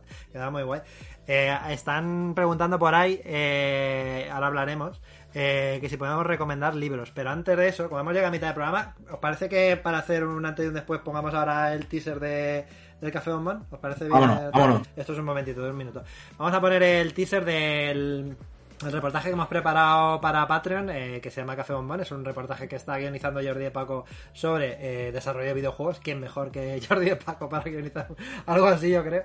Y lo realizo yo, lo, monto, lo edito yo. Y nada, pues vamos a ver cómo se ve cómo se oye, porque lo he metido aquí en una escena y espero que todo salga bien, pero bueno, si no lo ponemos un par de veces y, ya estaría. Pero bueno, vamos a ello, ¿vale? Preparados y preparados, vamos allá.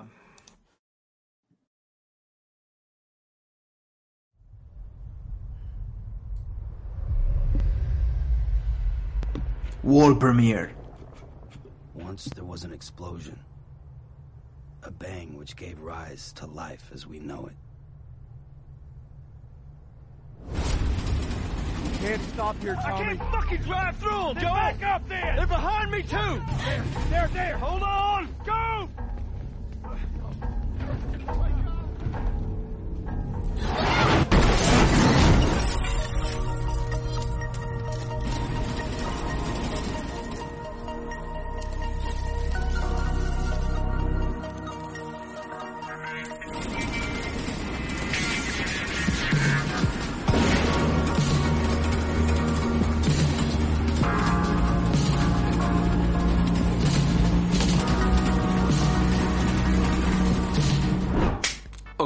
¿qué es el onboarding? La subida a bordo es un momento crucial en cualquier obra que pretenda atrapar al espectador, pero es especialmente importante Eh, cuando... eh, eh, eh, eh. Te has equivocado de vídeo, amigo.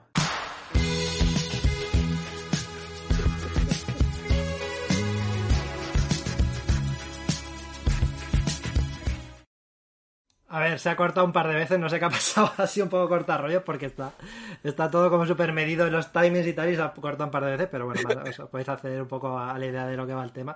Luego si se lo ponemos otra vez al final, para que se lo sí, sí, lo ponemos y si no, pues esta es la versión eh, Shareware que viene con cortes un poco mal en Twitch y ya pondremos la. No sé qué ha pasado, pero bueno, luego, lo- luego lo ponemos entero otra vez y eso. Pero bueno, que os Vale. hagáis la idea de que es un poco. Ese es el tema. Eh, un- unos reportajes sobre sobre desarrollo de videojuegos, pues organizados por Jordi y realizados por, y realizados por mí. Y nada, pues vamos a continuar con nuestro invitado Mark. Eh, estaban comentando en el chat eh, si, si podemos recomendar. Bueno, lo primero, han, han destacado un mensaje que es que dice mi, mi Chaca 94. Hay concursos internacionales de pirateo de consolas aprobados por las propias empresas que crean las consolas. Yo he participado en varias y son muy interesantes. Hay premios de una pasta. Yo no sabía, no sabía esto, me parece una cosa bastante. No, a ver, claro, por supuesto, es poner a prueba tus sistemas. Sí, Sí, sí, sí, sí. por supuesto. Yo sé que sí, sí, se hacen efectivamente, porque es la mejor forma de poner a prueba que tu sistema es seguro, ¿no? Sí, sí. Sí, sí, sí. Y luego, luego comenta Shartimes, ¿podrían recomendar libros aprovechando el tema? El primero que recomendamos es La Eh. Historia, los 50 videojuegos que cambiaron el mundo. Pero bueno, entiendo que tú, eh, parte de tu... Parte del material que sacas para tu libro lo, es- lo sacas de libros, de otros Sí, libros sí. a su vez, ¿no? Que muchos de ellos a lo mejor ni se han editado en España. Eh, y otra parte a lo mejor la has investigado tú. Si nos quieres a, a comentar un poco del proceso de, de cómo consigues tú el material para, Sí. para tu libro. A ver, no, no te voy a engañar, o sea, que a veces incluso me lo, algún- alguien me lo ha dicho como si fuera algo negativo, todo lo contrario, así, mucho del material del que saco yo es de, de libros, coño, tengo aquí la, la librería y no están ni la mitad, o sea, ahí, también te digo una cosa, decías hace un momento que es verdad, a ver, hay muchos que no están editados en España, pero poco a poco, Mm. este último año, año anterior, es increíble la cantidad de libros que estamos viendo, de primera calidad que estamos viendo traducidos al español y yo lo celebro muchísimo, porque yo tengo muchos en inglés y de repente nada, salen en español y yo me cacho en la mar. Eh, recomendar algunos, ostras, es que eh, también depende, es que depende, siempre que alguien, es la típica pregunta, ¿no? Eh, Fun, recomiéndame algún libro de videojuegos, Claro. bueno, te puedo recomendar ¿De qué mogollón. quieres, no? Es que claro, hay tantas materias. claro. Pero ah, ahí está el tema, es depende, ¿qué lo quieres? ¿De historia general? ¿De historia de una empresa? ¿De un videojuego? Por ejemplo, mira, eh, basándonos en lo que tienes tú en la estantería ahora mismo, Mm. ahí tienes buena, buena mandanga. O sea, el, y no están todos, el- mucho menos. Bueno, hay unos poquitos nada más, pero bueno. el, el de Final Fantasy VII, que dicho, es una, es una transcripción de un artículo de Polygon que lanzaron hace unos años, es muy bueno, eh, porque son testimonios directos de la gente que hizo el, el- el videojuego. Está el Console Wars, que a ver, es verdad que es una versión muy novelizada, con algunas cosas que dices, bueno, son discutibles, que deja muy bien a Sega América, este es el de Final Fantasy, correcto. Console Wars está muy bien, si te gusta, pues eso, un relato novelístico, más, es, bi- es bien gordo ese, ¿eh? No lo había visto en persona. Es es es menos gordo que el tuyo. Eh, el tuyo tiene 1000, ¿no? Y el este tiene, todos. tiene- este tiene solo ¿Qué? 574. El mío es el más gordo de todos. O sea, no, no hace falta que busques eso. Console Wars no es historia, sino novela histórica, ¿no? Mm. En el sentido de que, a ver, casi todo lo que hay ahí son testimonios que ha recogido el autor, pero también lo le pone un hilo narrativo muy de novela, ¿sabes? Con lo De hecho, se está haciendo una adaptación cinematográfica de, de este libro, ¿no? O lleva un- mucho tiempo diciéndose que sí, pero yo sigo sin verla. O sea, No sé si es una peli o un documental. Creo que había comprado los derechos un actor, eh, en plan, yo que sé, Ben Affleck o uno de estos, ¿no? O- en HBO creo que es, pero que no ha llegado a España todavía. Pero sí, se iba a hacer una película. Creo que el, el caso que dices es el de Atari, que lo compró DiCaprio, creo. Ah, Eh, vale, vale, vale, puede ser. Puede que ser. que compró los derechos para hacer una película sobre Atari, pero quizá me equivoco, ¿eh? Eh, está, lo dicho, ¿cuál es el más que tienes más por ahí? Que has cogido más Bueno, he traído este que me gusta mucho porque este de la historia de Nintendo me gusta, me gusta que está eh, que tiene un plastiquito, entonces sí, te lo, te lo puedes llevar a la cocina y mientras cocinas ir leyéndolo y no se te, no se te moja. Este es- Este es, una, este es una maravilla. Este es el tercer volumen. Son este cuatro tercero. volúmenes. El cuarto sale ya pronto en España. y de hecho ahora están disponibles todos, que hasta ahora estaban agotados y creo que ya están disponibles, sí, sí. Y lo bueno de este en concreto que ha sacado, está el 1 y el 2, este es el volumen 3. Lo Mm. bueno de este es que tiene un anexo eh, hecho en España eh, por Marshall Mora, Mm. que está muy bien, que habla eso, habla de la NES, pero desde el punto de vista de- de- desde, desde nuestro país. Y está muy, muy, muy bien. El 4 es sobre Game Boy y aparece en mayo en. España, si no recuerdo mal. Tengo aquí también el de... Voy a, voy a traerlo, ya sé que lo tienes que Saca los juguetes. Claro. A ver, a ver, aquí también veo la, la estantería más de cerca, y también está guay. Uy, Madre uy, mía, sí que trae material. Uy, uy, uy, uy, uy. He visto un protesto por ahí, creo. Mira, Este, este no sé si lo conocéis, el de Extra Life. Sí, De- ese me lo leí hace poco, ¿eh? Este tiene... Pero O sea, tiene un O sea, texto me, lo regalaron a un amigo invisible. Yo pensaba que iba a ser una mierda, porque era amigo invisible de le has tocado a tu tía, no sé qué, ha visto algo de videojuegos, te lo ha traído. Y luego la verdad es que es una recopilación muy guapa. O sea, hay un texto del mismísimo Hideo Kojima ahí texto de dentro. o sea, Kojima, sí, sí. Y luego aquí, pues, todo, bueno, muchos de Night Games, los Anuarios, Superman Mini, el de Identidad Gamer, pues no sé. Es que realmente estos, estos son además de cosecha española, ¿no? Son, son libros eh, hechos en España. Y es que, tiene, es que es complicado porque antes eh, yo cuando escuchaba Game Over precisamente, bueno, sigo escuchando Game Over, ¿eh? pero cuando escuchaba Game Over tú estabas, Mark, eh, tú hablabas mucho de, de libros y en aquella época no había tantos libros aquí, o sea, igual te podías encontrar unos cuantos, pero eso, y el resto estaban en inglés o de importación, pero ahora sí que Sí. hay muchísimos, muchísimos, muchísimos. Por eso, por eso te decía, que es Mm. que en un par de años, o sea, en, en los últimos cuatro, desde que empecé a hacer el libro del 2016, la producción extranjera Mm. se, se multiplicó por mil, Mm, eh, hasta el punto de que yo, antes de 2016, literalmente me lo compraba todo, mm, pero absolutamente todo, porque es que tampoco había tanto. sí. Eh, pero ya después ya no, ya, ya tengo que empezar a ser selectivo. Y en los dos últimos años, también desde 2019-2020, también ha habido un boom en España, que lo celebro muchísimo, hasta el punto de que, bueno, de que el, el libro de Iwata, de Satoru Iwata, que, que Mm, estaba es anunciado en inglés, eh, Los iguatas que estos, ¿no? Eh, no recuerdo que lo iba a sacar en Estados Unidos y en, en Inglaterra, bueno, pues que va a aparecer en español de la mano de Planeta. ¿Qué me dices? O sea, o sea, en plan en super lanzamiento ahí con editorial Tocha. Qué fuerte. Ya desde el momento que Planeta de Agostini, la editorial de más tocha que hay en este país, saca un libro sobre videojuegos y dices, ostras, ya... Qué bonito, qué bonito un libro de Iguata, ¿eh? Con el cariño que se le tiene a ese hombre, por favor. A mí me da, mm, nos da un poco de, de pena que no esté viendo el éxito que está teniendo Switch, por ejemplo, pues ya que lo último que se llevó a la boca fue el fracaso de Wii U, en cierto modo, ¿no? Y, y Switch yo creo que son parte proyecto suyo también, ¿no? Por lo que yo tengo entendido. Switch, Switch es indiscutiblemente un proyecto de Iwata. Es que es indiscutible. O sea, es eh, lo que era la Wii U, pero dándole una vuelta. Eh, y además hay, hay testimonios que lo dicen, ¿eh? Hay testimonios que lo aseguran que antes de morir, eh, casi en su lecho de muerte, Satoru Iwata dio como... No te diré instrucciones, porque tampoco es eso, ¿no? Pero que Satoru Iwata en su lecho de muerte ya dijo, pues, un poco... Bueno, directrices, ¿no? Como eh, consejos, caminos a seguir. Y En Switch... plan, o sea, u- yo creo, yo creo que un, re- un refrito de Wii U cada dos meses podría venir. no, eso no lo veo muy de Iwata, fíjate. Iwata- yo, yo creo que Iwata miraba menos por el, por el parné que otros CEOs que han tenido Nintendo. ¿no? Era más Bueno. idealista, porque la parte, la época de Wii U fue una época creativa, descomunal.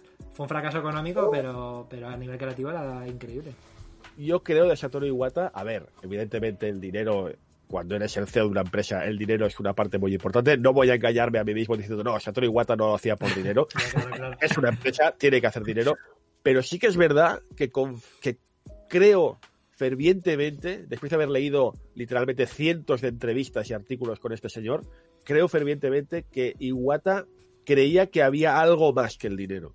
O sea, que había algo, llámale, no sé, una confianza, un feeling, un rollo con los fans que no se pagaba con dinero. Mm. Lo creo, sinceramente. Él, él, Satoru Iwata demostró siempre tener una mente excepcional. Y el proyecto Wii, sin ir más lejos, el proyecto Wii con todo lo que fue, fue una decisión, una decisión suya, que se puso en contra a gente de Nintendo de toda la vida. O sea, imagínate, un señor que llega ahí, que le hacen presidente, que no es ni de la familia Yamauchi, Ya. le hacen presidente y dice, venga, ala, re- reforma, re- reconduce la, la empresa de nuevo a lo más alto. Ya, ya. y dice y dice algo tan algo tan tan tan valiente en su momento año 2000 poco dice mira eh, lo dijo así eh me bajo del carro. O sea Nintendo se baja del carro de la batalla tecnológica. Nintendo va a jugar en otra liga. Esto ahora dices oh qué grande fue Iwata pero en retrospectiva Mm, eh, piensas cuando dijo esto le tomaron por loco claro. le tomaron por loco y dice esto se va a cargar Nintendo se lo va a cargar todo pues no no Mm. este señor llevó a Nintendo lo que es ahora porque Sí, Nintendo sí. tuvo un bache en los 90, lo sabemos, Total, lo total. tuvo. Sí, sí. Y lo que es ahora es gracias a él, que ahí sigue su, su recuerdo. Es que esto que dices es interesante porque siempre, o sea, ahora mismo se asocia a Nintendo a ellos no están en la batalla tecnológica, pero ojo que Super Nintendo era pepino para su época, Nintendo 64 era más potente que las consolas de su tiempo y GameCube yo creo que también, o sea, digamos que hasta, hasta ahí ya, a partir de esa- GameCube creo que fue la última en la que fueran así más Mm. top a nivel técnico. Luego ya, pues, Wii fue reciclar un poco el hardware de GameCube, yo creo. Claro. Y... Pero es que lo que hizo, lo que hicieron con Wii y lo que han hecho desde, desde entonces ha sido, es la, la, la filosofía de, de Satoru Iwata, evidentemente, pero la, la filosofía de Satoru Iwata está muy impregnada de lo que fue Gunpei Yokoi, Sí. que es el creador de Game Boy, que fue también otro señor muy valiente que dijo en plena revolución de, la- de las consolas de sobremesa, Mm. dijo, no, no, vamos a hacer una consola portátil habiendo Game Gears, fue posterior, pero bueno, habiendo Game Gears, habiendo Links, habiendo consolas en color que eran espectaculares, este señor dice, no, no, vamos a lanzar un cacharro de cuatro colores en verde y negro, ¿sabes? Que también es muy valiente, sí, ahora, oh, Game Boy, qué maravilla, pero también, año ochenta y pico, lanza tú una consola con estos, con estas características. Eh, Gunpei Yokoi defendía que lo importante no era tanto tener el cacharro más potente, sino el cacharro que permitiera la mayor creatividad. Mm. Y esto es un poco lo que siempre ha permeado, más o menos según la época, pero lo que ha permeado la, la cultura Nintendo, Sí, que sí. no es tan importante hacer el cacharro más potente, sino hacer un cacharro con que, que los desarrolladores pueden hacer algo imaginativo, grande, eh, fuera de lo común. Sí, sí. Sí, sí. O sea, yo necesito que Nintendo se mantenga así, porque ya tenemos a Sony y Microsoft haciendo la carrera espacial y, y de verdad que necesito que o sea, Nintendo ha dado maravillas de no a ver quién llega más lejos, sino a ver quién encuentra nuevos caminos. O sea, para mí la Nintendo DS, la Wii, ahora la Switch, o sea, sé que hay mucha gente herida, sangrando, porque ya la Switch es un móvil y los juegos que nos llegan son así porque ya han tirado la toalla en ese aspecto, pero es que necesito que los juegos puedan encontrar nuevas vías por ese camino, porque si no, Sí, o sería, sea, sería mucho no necesitamos otra Play y otra Microsoft, o sea, es que hace falta nuevas maneras de tocar. La, o sea, la Nintendo DS lo que ha aportado a nivel de diseño al mundo de los videojuegos me parece mm, descomunal, o sea, es, es una pasada. Dos pantallas, un palito, o sea, es que es de volar la cabeza, ¿eh? que se atreveran, que se sigan atreviendo aún a sacar hardwares diferentes, no solo potentes. Pues esto ya te digo, es, eh, a ver, nunca se puede decir esto lo decide una sola persona. Evidentemente Nintendo es una empresa con cientos, miles de empleados, de consejeros, de tal. Pero si me dejáis simplificarlo un poco, porque además es que le tengo mucho, mucho cariño, mucha estima a este señor, pues esto en última instancia fue porque un señor llamado Satoru Iwata dijo, vamos a seguir este camino. Mm. Y lo dicho, ¿eh? Fue muy valiente en su momento. Insisto, estaba. Play 3 acababa de presentar, Sony acaba de presentar Play 3, Sony acaba de presentar el chip Cell, todo el mundo estaba con WA y este señor dice, no, no, vamos a reciclar el hardware de la GameCube, vamos a lanzar un mando fuera de lo común, vamos a innovar y vamos a hacer un mercado no para gamers, sino para, para todo el mundo. Mm. Ostras, eh, que, mira, mira, decías que se te erizaba la piel pensando en Final Fantasy. A mí se me pone la piel de gallina pensando en, en las movidas de Iwata. Ya, Uf. es tremendo. Y yo creo que, eh, aunque parezca increíble, da la sensación de que Nintendo siempre, o sea, que forma parte de su ADN, lo de la innovación. El otro día, eh, con motivo del siempre se le pregunta a los jefes de Nintendo por la Switch Pro, ¿no? Y comentaba, no sé si el Doc Bowser o alguno de estos, que decían que lo siguiente que iban a sacar eh, no iba a seguir la línea de Switch y que iba a ser algo nuevo porque querían aportar cosas nuevas. Luego, a ver hasta qué punto, ¿no? Porque Switch ha salido tan bien que al final el parné siempre tira, pero, pero me parece una declaración de intenciones, ¿no? Que lo, que lo digan y con lo bien que está funcionando Switch, ¿no? Y que parece que otros tirarían por ahí, por ahí hasta que hasta que mates a la gallina de los de oro, por así decirlo. Claro, ellos tienen, y esto insisto, es- esto está escrito, eh, Satoru Iwata lo dejó por escrito. Ellos tienen la filosofía de que si tú quieres llamar la atención a un gamer, pues lo haces con, bueno, pues con unos gráficos de la repera, con un Unreal Engine 5, con unos eh, Cell Shaders, bueno, ya sabes, toda la, Sí, sí. toda la palabrería El chip Super de-. El ray tracing es la, la nueva pierna. pues eso, eh, las putitas gráficas, como le decimos Sí, aquí, Sí, sí. toda la palabrería de las putitas gráficas, que no tiene nada de malo, al contrario, ¿eh? pero es eso. Así llamas la atención a un gamer, ¿no? Con un tráiler de Unreal Engine 5. Mm. Pero, claro, el, el gamer no deja de ser una parte, una parte del mercado, una parte que a veces incluso puede ser, eh, bueno, reducida, una pequeña parte de lo que puede ser el mercado global. Mm. A una persona de la calle, normal y corriente, que los videojuegos le gustan, pero tampoco es su vida, no le llamas la atención con un Unreal Engine 5, le llamas la atención con una fórmula de juego diferente.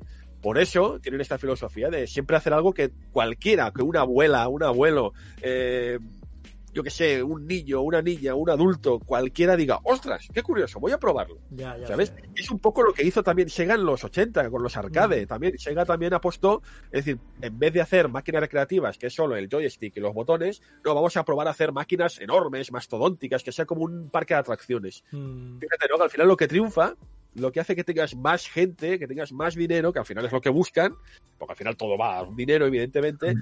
es ofrecer fórmulas que llamen a gente que no son gamers.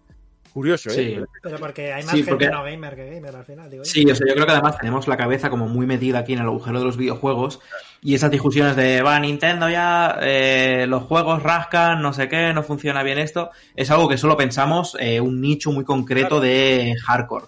Luego la peña que está ahí fuera en el mundo real comprándole juegos a sus hijos o a ellos mismos, es, está guapa la Switch, está guapo este juego, no es, madre mía, el Ray Tracing, el no sé Sí. qué, o sea, Y mira, el ejemplo más característico de esto que decimos es que eh, es la propia Nintendo. Insisto, lo que decía hace un momento, Play 3, eh, Sonic presenta la Play 3 con su chip Cell, gráficos revolucionarios, gráficos increíbles. ¿Cómo acabó Sony y Microsoft de esa generación? Con el Kinect y con el... ¿Cómo se llama el de Sony? La camarita de Sony, el Move, ¿no? Sí. ¿No cómo se llamaba? No, bueno, sí, lo- eran los Move con los palitos estos, sí. pero El, era- el iToy. Sí. El iToy, Ya. eso es. O sea, la- las corporaciones que empezaron enseñando como ¡guau! cómo lo petan los gráficos, acabó copiando a Nintendo. Ya, ya, Kinect y iToys se quedan ahí, uf, intentando abrazar lo que podían. Y lo gracioso del caso es que en Sony no lo sé, en Sony no te lo sé decir, pero el juego más vendido de Microsoft Xbox, de Xbox 360 fue un juego de Kinect. ¿Qué me dices? Hostia. ¿En serio? Y eso que luego fue un fracaso, "Ah, tío". ¿no? A posteriori, cuando, cuando lo metieron ahí con calzador en la Xbox eh, One, eh, digamos que no funcionó bien, pero claro, era la época, era la época. Déjame, déjame que te lo confirme, porque ahora quizás me tira un poco a la piscina, pero No. sí que sé que el, el Kinect Adventures fue de los más vendidos. No lo sé, Fina, no, no, no, no iba desacertado. El juego más vendido de la historia de Xbox 360 es Kinect Adventures. Pues que superó, superó en más de un millón al segundo que fue Grand Theft Auto 5. Sí, pero eso es como el. Será como el Wii Sports o el Play Chapas, ¿no? Que como te viene con la consola, Claro. vende mucho. Pero has comprado la consola en primer lugar por ese juego. Claro, claro. Claro, puedes decir, si no, se han vendido eh, de Wii Sports, se vendieron 80 millones porque venía con la consola. Correcto. Pero ¿por qué la gente, por qué 80 millones de personas se compraron la consola? Eso es verdad. Por el Wii Sports. Sí, sí, seguramente los 80 millones jugaron todos al Wii Sports. Sí, sí. Totalmente, totalmente. Pero lo que pasa es que también fue el contexto, ¿no? En, en aquel contexto la gente estaba a tope con Wii y también quería eso en Xbox. Pero luego, sin embargo, cambió de gener- la generación y ya nadie quería el Kinect, ¿no? O sea, ya, digamos que ese público igual se habían ido a los móviles, ¿no? Es una cosa que. Bueno, bueno, eh, cuando apareció Xbox One, no olvidemos que venía con Kinect de serie. Por o sea, eso lo y- que comer con patatas. Al final lo tuvieron que quitar, se tuvieron que echar para atrás por el tema este. Pero bueno, son temas. Son, son Sí, temas. o sea, ahora es como que, bueno, Sony tiene su división ahora ahí de VR, ¿no? Que es como que es a lo que están intentando abrazar. Ya fuera de iToy o de mierdas, ahora es VR, por ese lado. Sí, sí. Yo te- eh, antes, eh, el otro día creo que te estuve escuchando en alguna entrevista que has dado eh, por tu libro. Y creo que comentabas también, ya vol- volviendo un poco al libro, que algunas de las cosas que has, que has eh, que están en el, en el manuscrito las has investigado tú. ¿Nos puedes contar alguna cosa Sí. que hayas tú que hayas tú tenido que tirar en plan esto no sabías, no lo tenías muy claro y has tenido que ir a la fuente? Sí, exacto. Claro, a ver, eh, lo digo por ejemplo en el epílogo, lo digo, digo, a ver, y lo, lo acabo de decir ahora mismo, eh, la mayoría de, la gran mayoría de mis fuentes son eh, los libros o incluso entrevistas en YouTube o en podcast o incluso entrevistas en revistas como Eurogamer, hay de todo, ¿no? Pero hay mucho del libro.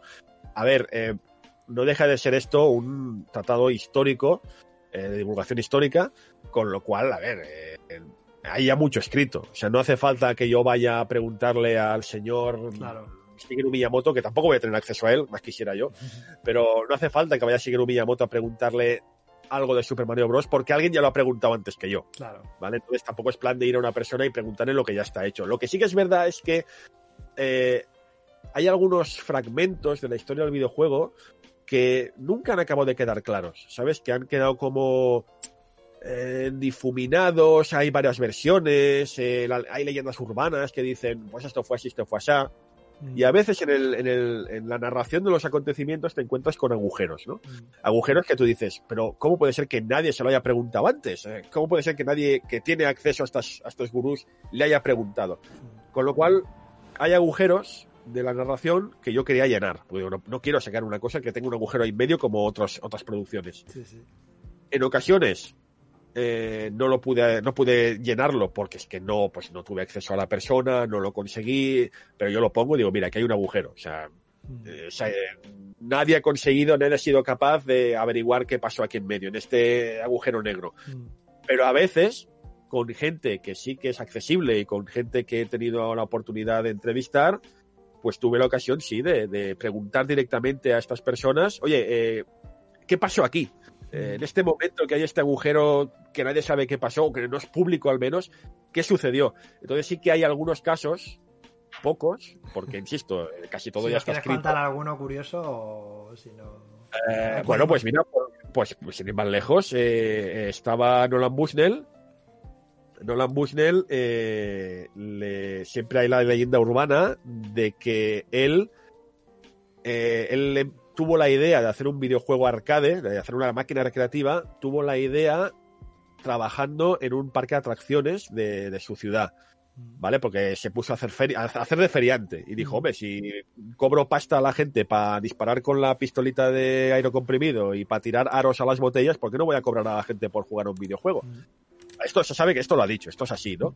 Pero la leyenda urbana siempre dijo, la leyenda urbana, nunca yo he visto a, a, a Bushnell diciéndolo, que él acabó trabajando en esa feria, siendo universitario, porque se dejó la pasta de la matrícula de la universidad en una partida de póker.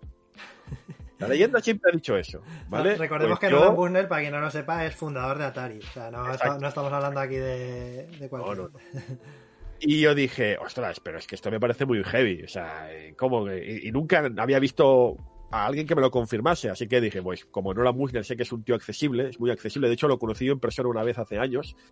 Pues se lo voy a preguntar. Y, con, y le pregunté, Nolan, ¿de verdad te dejaste la pasta en una pipa de póker? Y la respuesta está en Play Historia. este es el teaser, el teaser de cancha. Está muy bien, está muy bien. Sí, sí, sí. sí, claro. sí.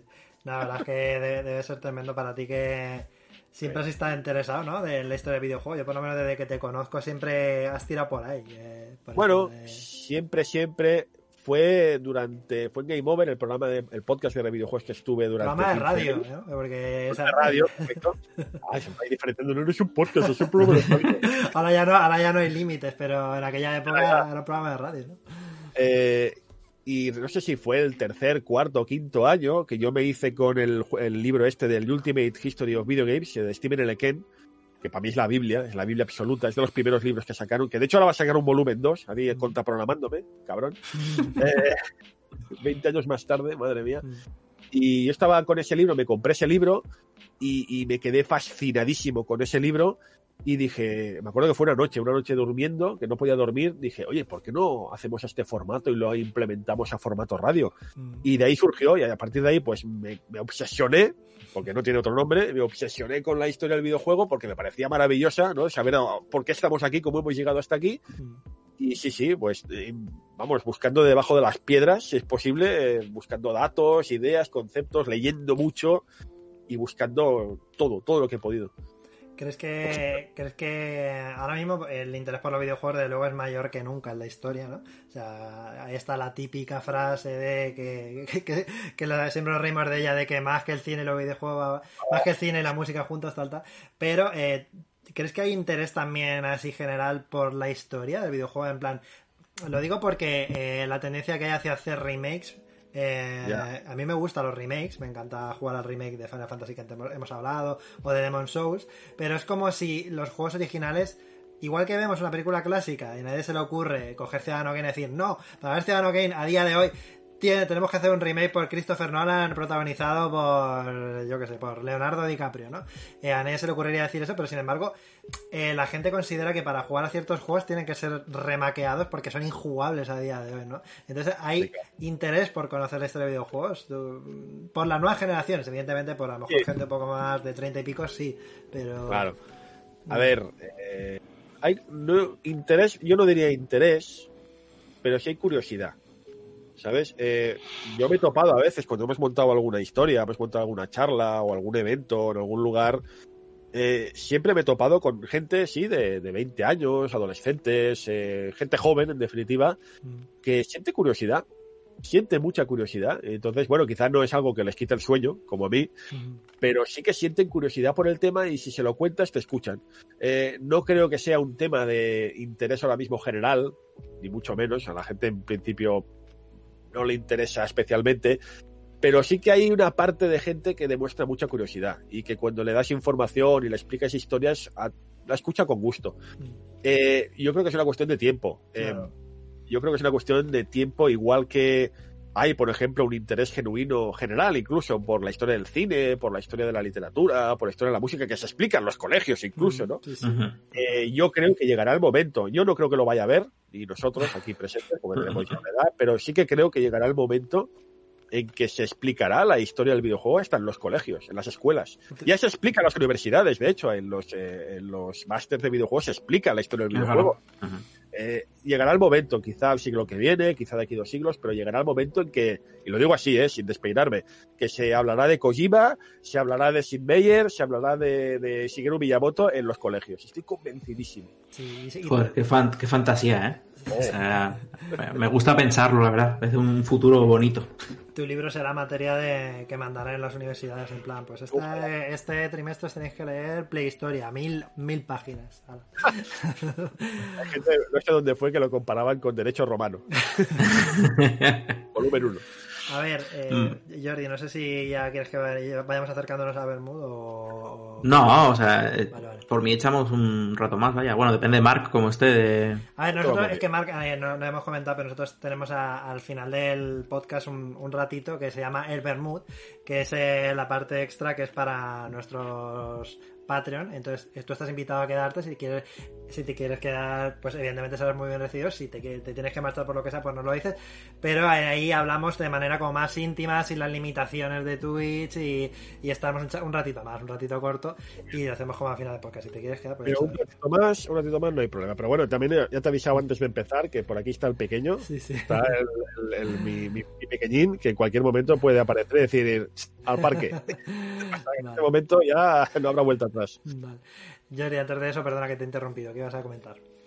No, no, no, eso que, o sea, que, que yo estoy a gusto, o sea, lo que pueda Mark no nos quedamos, pero que, que tampoco lo vamos a secuestrar aquí. ¿Qué están comentando? Ah, mira, eh, sí que quería comentar algo en, en, en- aquí en abierto. No tiene nada que ver con el libro ni nada, pero como ya estamos como Ah, cerrando sí, sí, otra sí. cosa, quiero hablar de, de Josebi, del canal de, de videojuegos y psicología.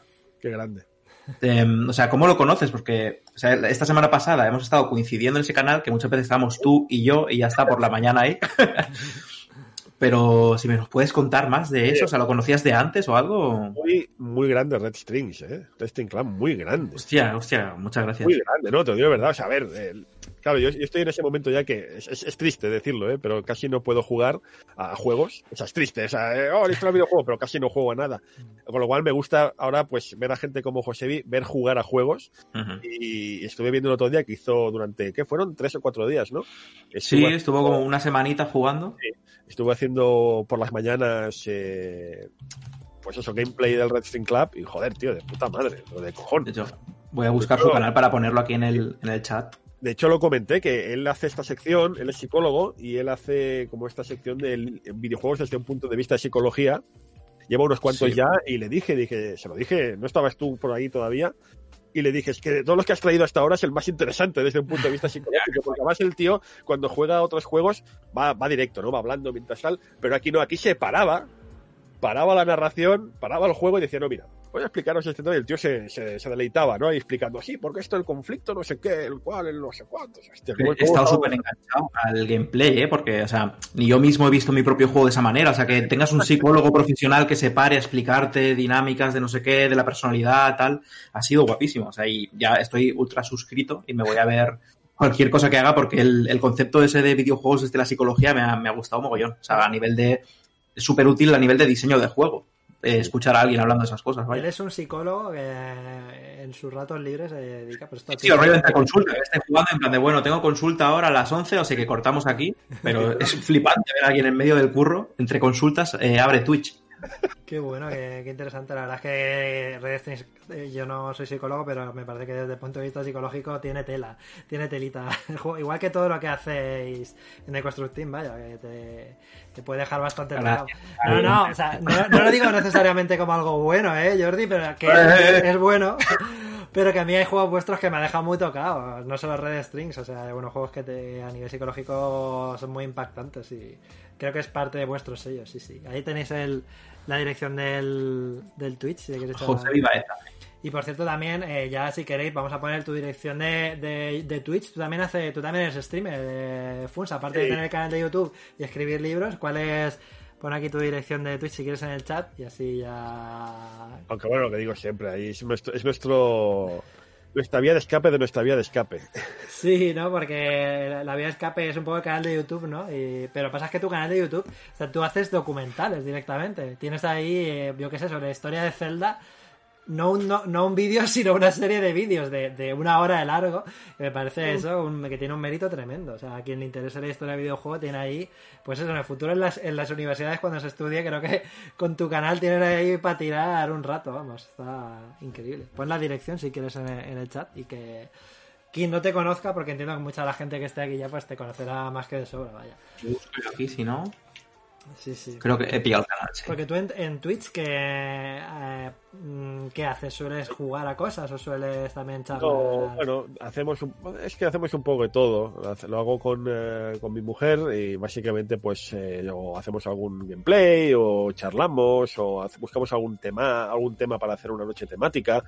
Eh, a veces incluso me sirve para seguir hablando de algún vídeo que he puesto en YouTube, el de la Play que hablabas hace un momento, Mm, como causó tanta polémica, Sí. claro, imagínate, es un tema, tema complicado, pues hicimos después como un directo con pues con posibles alusiones de la gente que pudiera decir ah pues sí que es la play bueno pues vamos a vamos a discutirlo ¿no?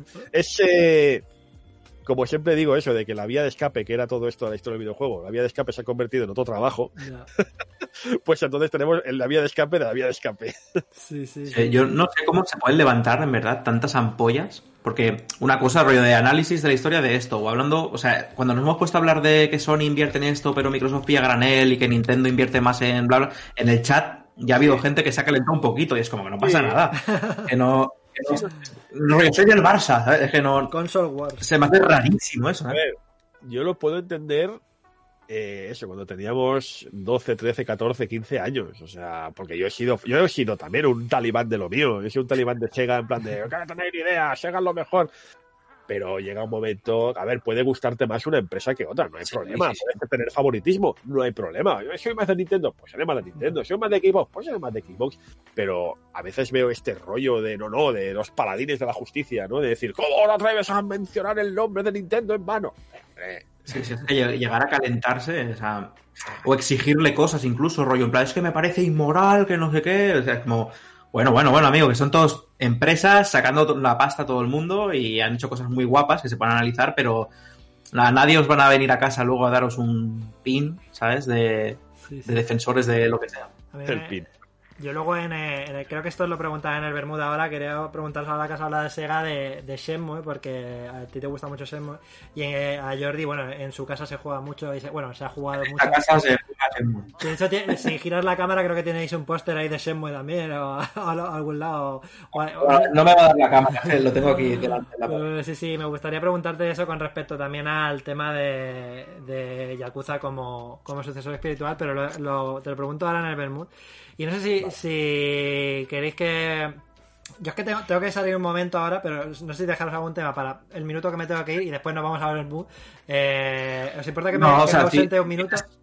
Si dejas sentarte, o sea, podemos despedir aquí el desayuno si quieres, o tienes que salir corriendo. No, me, voy- me voy un minuto y vuelvo y Vale, vale, ponemos si queréis otra vez el tráiler este y nos vamos, ¿vale? Os dejo durante Vale, un minuto, pero vengo en un segundo, es que tengo una mini urgencia, pero un minuto, ¿vale? Un segundo, ya. Se, se le está quemando la casa. Sale con el extintor ahí. Ahora podríamos estar literalmente un minuto en silencio. Sí. No sé, bueno, vamos a esperar a Javi. Así. así. Brutal, ¿eh? Cuando vuelva y lo vea. Así todos así.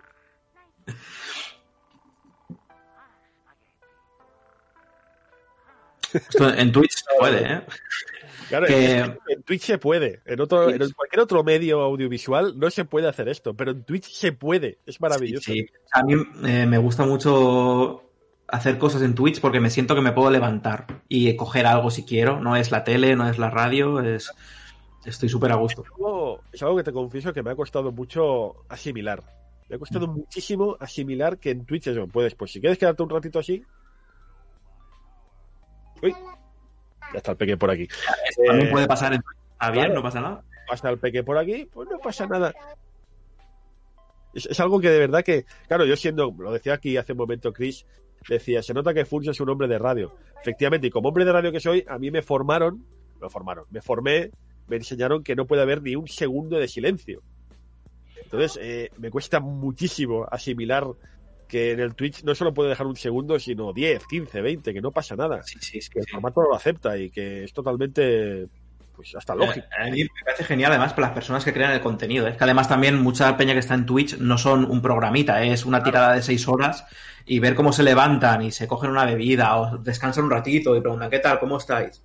Me parece muy guapo a nivel de la dinámica que puedes crear en alguien, que no está creando contenido sin parar metralletas, ¿sabes? Sino es... Me No, mola la filosofía.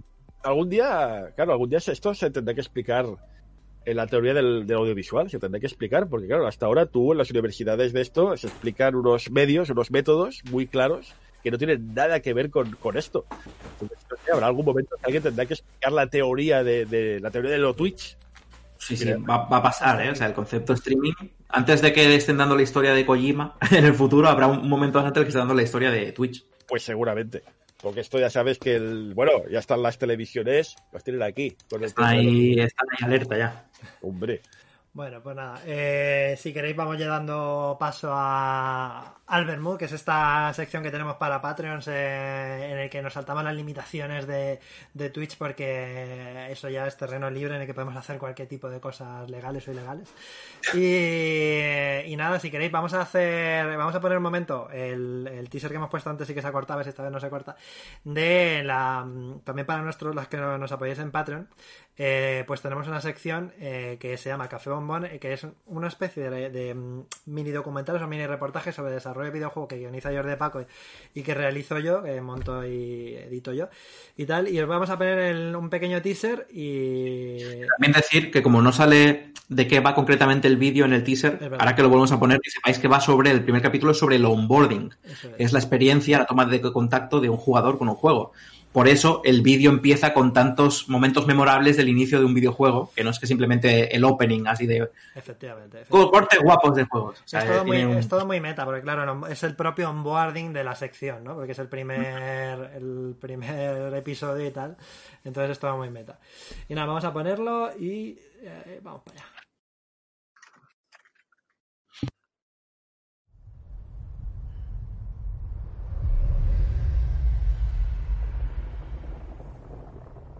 Once there was an explosion. A bang which gave rise to life as we know it. Can't stop here, Tommy. I can't fucking drive through them, Joe. Back up there. They're behind me too. There, there, there. Hold on. Go.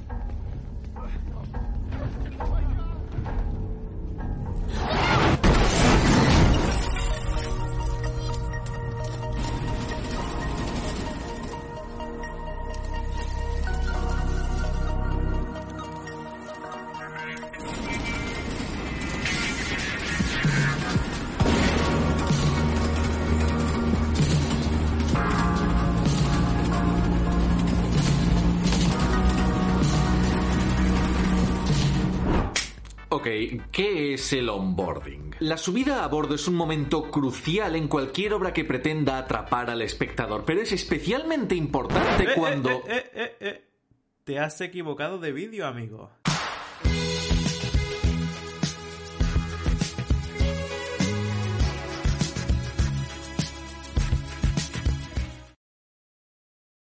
Ahora sí, ahora por lo menos nos ha cortado. Así que bien, bien. Tenemos ahí un cameo, cameo de lujo de, de Dayo.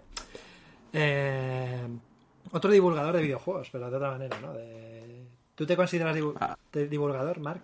Uy, ¿se te escucha mal? Ah, estaba silenciado por el vídeo. Ay, perdonad. Ah, vale, vale. Perdonad.